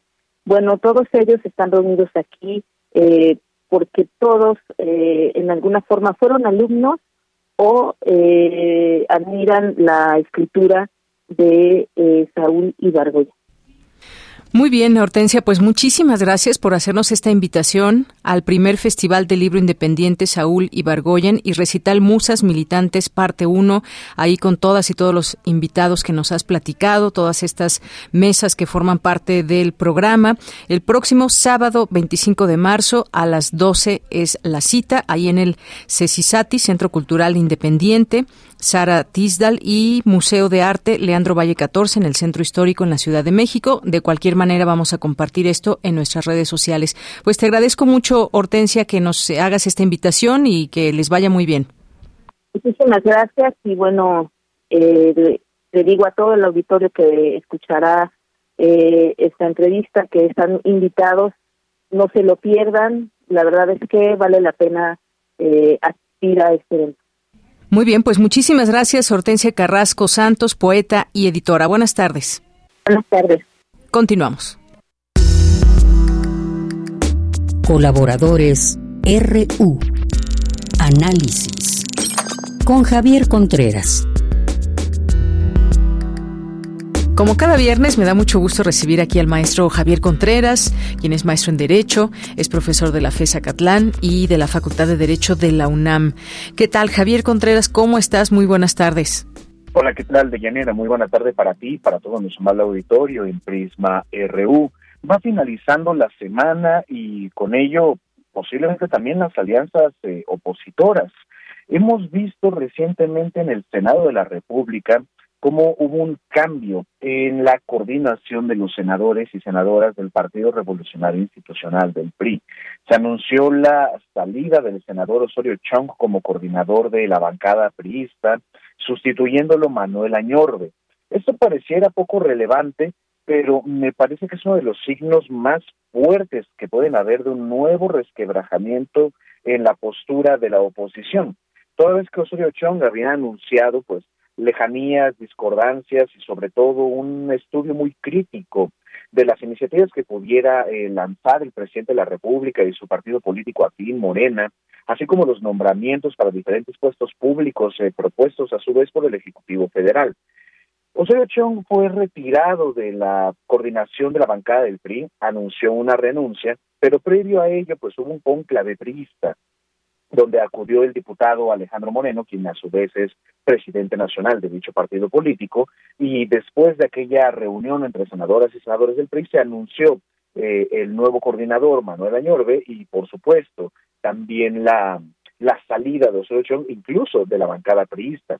Hay un tema aquí muy importante, que él puede perder su militancia, pero digamos que eso poco o nada nos puede importar a nosotros. Lo realmente interesante es que una vez que llegó Añorbe a ocupar la coordinación de la bancada priista en el Senado, se destrabó inmediatamente un nombramiento que se tenía pendiente en el Senado, algo que había tardado meses en ser eh, negociado y que en menos de 48 horas, en menos de 24 incluso, quedó eh, aprobado, ratificado este nombramiento que había mandado el Ejecutivo Federal.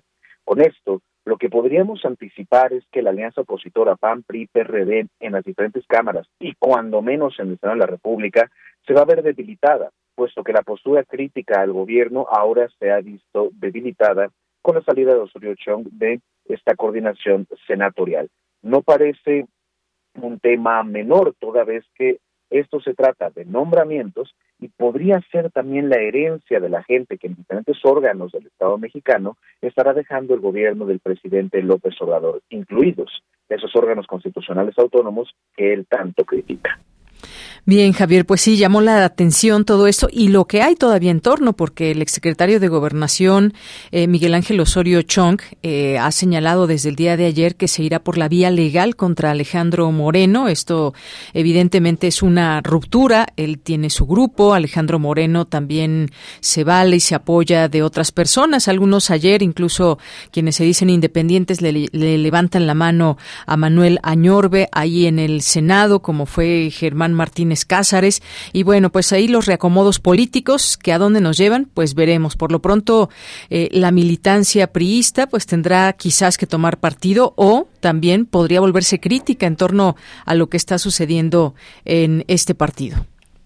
Es correcto, Deyanira. Resulta interesante porque eh, Añorbe pues se trata de una persona muy cercana al actual presidente del PRI, Alejandro Moreno, quien a su vez es altamente criticado por el resto del bloque opositor por una supuesta cercanía con el presidente López Obrador.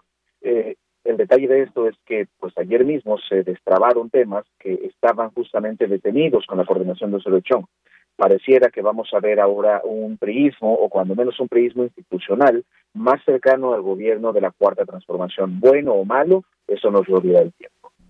Efectivamente, Javier. Y bueno, pues pasemos ahora a este siguiente tema que tiene que ver con ese informe que en la semana se dio a conocer por parte de Estados Unidos, que elabora eh, todo un informe acerca de los derechos humanos en México, sobre temas de tortura, el uso de la fuerza eh, policial, militar y da pormenores de lo que sucede en México. Creo que quienes habitamos este país bien sabemos de qué pie cojeamos, qué importancia, qué relevancia tiene este informe por qué Estados Unidos hace este eh, informe eh, y que, por supuesto, no cayó nada bien en la presidencia. Claro, el Departamento de Estado de Estados Unidos, como muchas cancillerías, secretarías de Relaciones Exteriores y compañía en el mundo, elaboran sus propias fichas técnicas, informes país y compañía respecto de los estados de mayor interés para esta soberanía.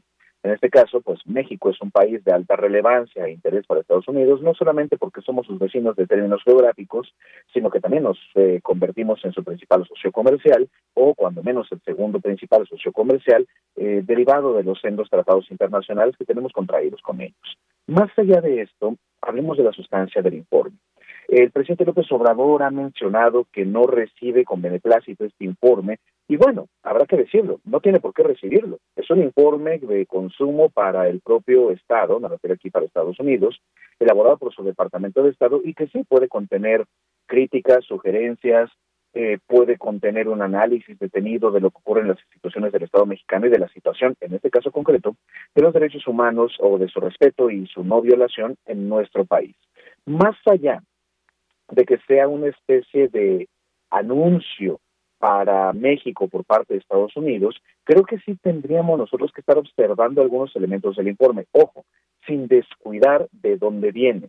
Por supuesto que el presidente menciona esta eh, frase casi bíblica de no poder ver eh, la viga en el ojo propio por estarnos eh, fijando en la paja del otro, en ojo ajeno. Entonces, pues, con ello hay que cuidar desde dónde viene la información, pero no podemos dejar de reconocer tampoco que estas son cosas que efectivamente pasan en México. Me pareció dolorosamente irresponsable que el presidente mencionara que no hay tortura en México. Bueno, pues pareciera que ya quedaron lejos aquellos años donde el presidente caminaba municipio por municipio toda la República Mexicana. Esto es querer hacer también oídos sordos y ojos ciegos a una dolorosa realidad que atraviesa el país, que con esto no estoy diciendo que él sea el entero responsable. Estamos hablando de una crisis de violencia que venimos arrastrando desde hace ya más de una década, lo que lo vuelve delicado, porque también tendríamos que pensar en cuáles han sido las acciones concretas del gobierno de la Cuarta Transformación para combatir este fenómeno que al día de hoy sigue cobrando vidas, sigue generando desaparecidos y se sigue torturando personas día con día en el territorio nacional pensando en Estados Unidos. Lo que tendríamos que pensar también, como bien marca el presidente, aquí me parece, es que están próximos a la campaña electoral, pues para la renovación nada más y nada menos que de la presidencia de aquel país. Por supuesto que tienen que mostrar resultados. Y parte de esos resultados que a la gente en aquel país le interesa son los resultados de política exterior. Desafortunadamente sí, muy conllevados pues por esta, como le llama el presidente, doctrina Monroe del destino manifiesto, y de la influencia que tiene Estados Unidos en el mundo, donde incluso en ocasiones se puede llegar a ver como una especie de policía internacional, sin que sea justo, legítimo o bueno que se hace. Bien, Javier, pues muchas gracias también por este tema importantísimo que no queríamos dejar pasar de, de los temas que hubo y que fueron noticia a lo largo de esta semana. Y otro de ellos es las sentencias del Tribunal Electoral. Seguimos también con ese tema entre el acatamiento y la rebeldía, el caso de la presidencia del INE eh, y e inaplicación de disposiciones del Plan B. ¿Cómo, cómo vamos hasta hoy?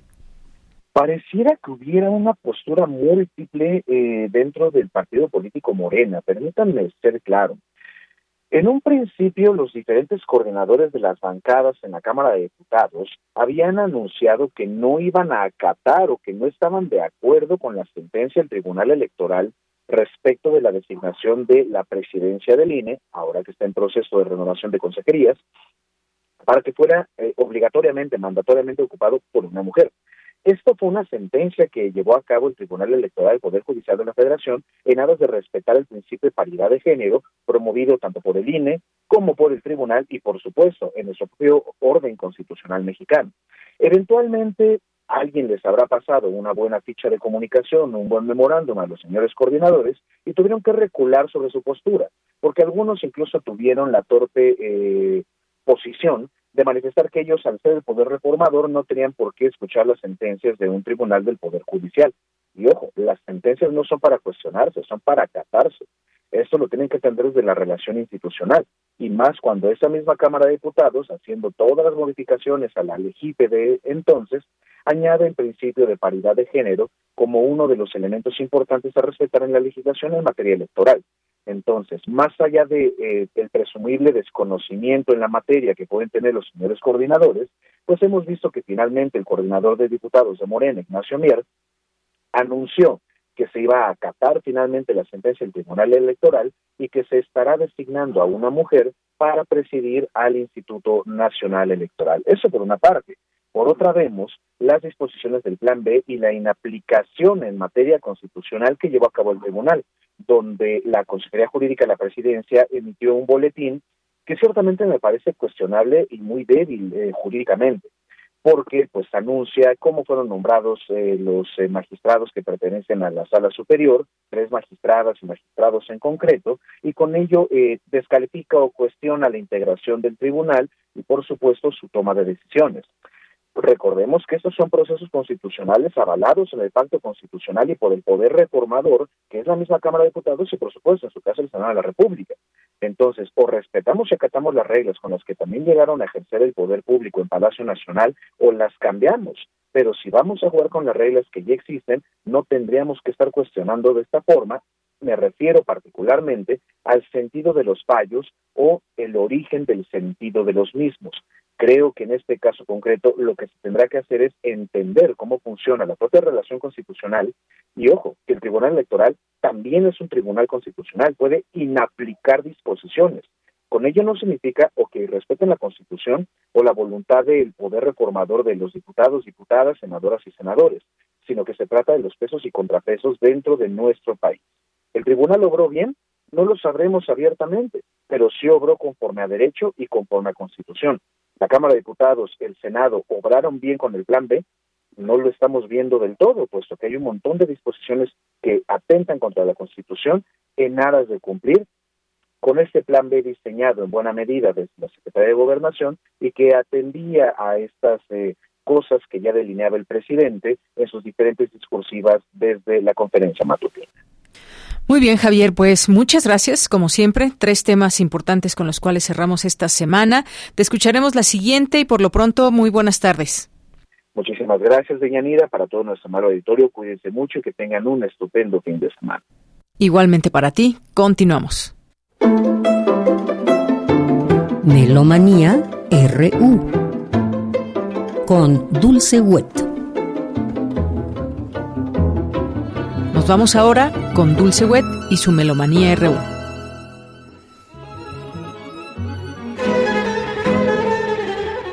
Y pues sería fantástico que ya ahorita que se está haciendo la gran exposición, pues se consolidara el deseo del maestro Vladi de que su, el grueso de su obra formara parte del patrimonio de la nación y de las colecciones de los espacios públicos.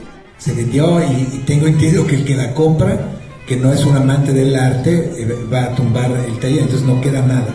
Y casualmente, pues después de todo ese rollo y así, su muerte es muy cercana y pues eh, la idea de de lo que tenían pensado con Bellas Artes, pues desde luego, pues no existe.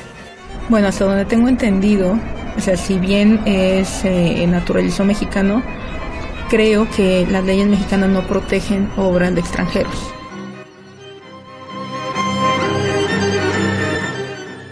Muy buenas tardes, muy buen provecho, muy buen viaje. Los saludamos, Jessica Trejo, productora y documentalista radiofónica, y Dulce Wet, muy emocionadas ya que a partir de mañana se retransmitirá el documental Vladi y su legado en 10 capítulos.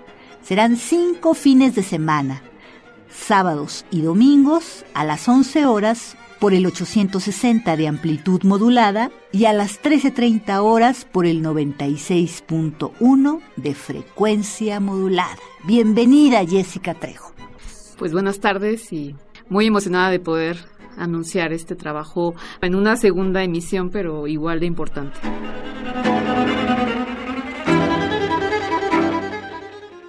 El capítulo 10 es el germen de esta serie. El germen de todo creo que ha sido tu interés desde un inicio, porque esta serie nació por pasiones propias que tú bien sabes compartir, que tú bien sabes contagiar. Entonces, esto inició así, ¿no? De manera informal por una problemática que existe en cuanto a la obra de Vladi. Yo lo conocía más por iniciativa tuya, pero cuando me contaste todo lo que estaba en juego, pues dijimos vamos a hacer algo, ¿no? ¿Y qué es lo primero que debemos de hacer? Pues dar a conocer a este personaje. Uno no valora lo que no conoce, no, no puede querer algo que no conoce, dado que su vida, su obra da para mucho material. Decidimos que podíamos desgranar al personaje desde distintas formas en nueve capítulos. Creo que es importante eso, contarles quizá de qué va esta presentación en nueve secciones y luego podemos hablar de qué es la motivación principal.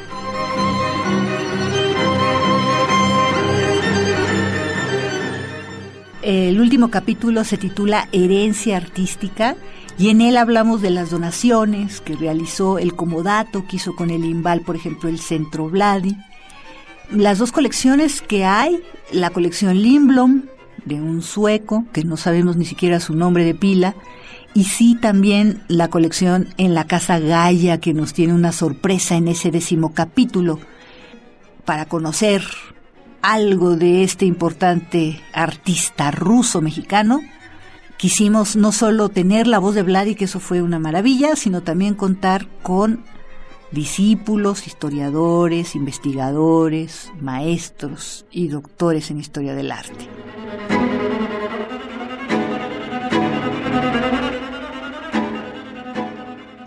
Me agrada mucho poder utilizar el formato de documental sonoro justo para darle eh, salida a materiales que no tienen mucha oportunidad de, salir en otros momentos y en ese sentido agradecer el, acervo de Víctor Salmón, que gracias a él podemos tener la voz de Vladi de manera inédita. Eso es lo que me gusta, poder tener materiales y que se conozcan también materiales de la misma fonoteca de aquí de Radio UNAM, que es muy importante conocer a las personas y también me gusta poderme acercar, pues desde el reto que plantea hablar de algo tan gráfico, de algo tan visual como puede ser la pintura a un lenguaje radiofónico, ¿no? Creo que sobre todo es ese reto y el otro que es muy importante, ¿no? El principal, que es justamente la obra de Blas. Lo que más me gusta es poder hacer algo para que no se pierda. Creo que lo importante de todo esto es tratar de hacer eco con la gente, primero para que vaya a conocer la exposición, que si pueden, los capítulos también están en internet en la página de Radio UNAM, por si no los pueden escuchar al aire. Pueden escuchar el que quieran, aunque de comodín yo recomendaría el capítulo 1 y 2 y de ahí pueden escuchar alguno, el 5, el 7, el que les llame la atención, el erotismo. Daddy es tan generoso y tan vasto que puedes entrarle por donde quieras. Y estoy segura que si es sangre lo que corre por tus venas, por algún lado te va a atrapar. De ahí podemos entonces escuchar el 10, que aunque es un cierre triste, porque implica que probablemente no vamos a volver a ver su obra como la vamos a encontrar ahora en San Ildefonso, porque está en medio de un litigio legal, corre el peligro de ser desperdigada, de seguir siendo vendida, justo lo que no quería Vladín, ¿no? Que él rechazó ofertas de compra de otras universidades o de otras partes del extranjero. Se lo legó al pueblo de México, se lo dejó a Bellas Artes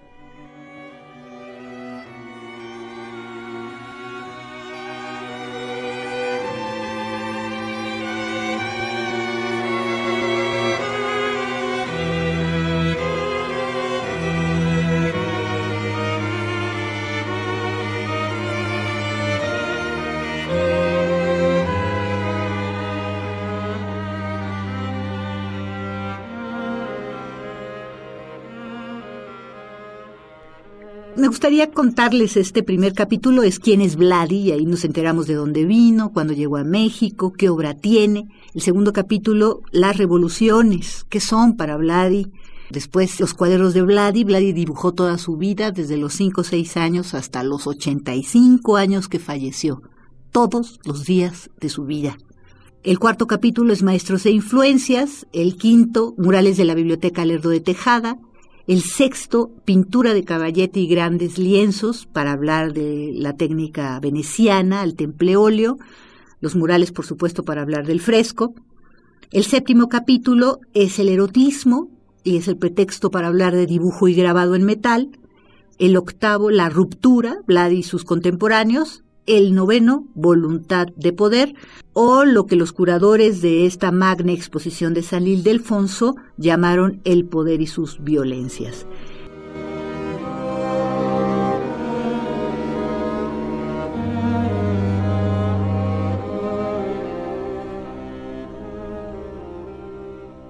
Van a salir certificados bladianos, ¿no? Si, si se ponen de reto escuchar esta serie completa, estoy segura que, que van a acabar con otra perspectiva de un personaje que se enamoró mucho de México y que al escucharlo contagia esa pasión, o al menos sientes una empatía muy fuerte porque amó México, vivió para México, pintó México, lo recorrió. Claro que vale la pena conocerlo y conocer sus motivaciones, que también fue de un compromiso férreo y que vale la pena Vale la pena acercarse a estos personajes por las motivaciones que quieras, pero en particular sí hacer hincapié en defender su obra y su obra reunida, que fue para lo que trabajó toda su vida. Y bueno, este, este espacio, esta sección de melomanía, también les quiere decir que seguramente se divertirán bastante con las selecciones musicales, porque cada programa tiene una selección distinta, la musicalización de Jessie como la mía estuvieron presentes y creo que colorean con bastante ánimo y ritmo todos estos comentarios y toda esta documentación. Que te agradezco infinito, Jessy. Gracias por la terquedad de temas pertinentes y que qué bueno que se pueda hacer desde Radio UNAM, porque no se iba a hacer desde ninguna otra emisora. Me queda claro, puedo, decirlo con toda la seguridad del mundo. En ningún otro lado iban a tener ni el acervo ni la especialización que puedes tener tú al respecto del personaje que conociste y ni la sensibilidad. Y el compromiso que podemos tener desde aquí para hacer estos trabajos, puedo apreciarme de que pocas veces se puede hallar en otro lado. Desde mañana, sábado 25 y hasta el domingo 23 de abril, a las 11 horas por el 860 de AM y a las 13.30 horas por el 96.1 de FM. Muy buenas tardes y hasta la próxima.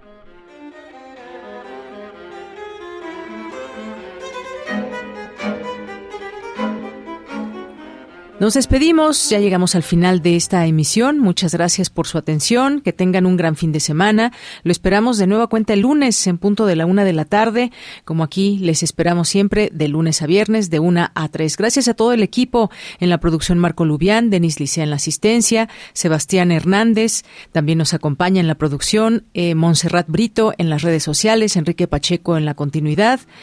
En los controles técnicos, Arturo González y aquí en el micrófono se despide de Yanira Morán. Que tenga buena tarde, buen provecho y hasta el lunes.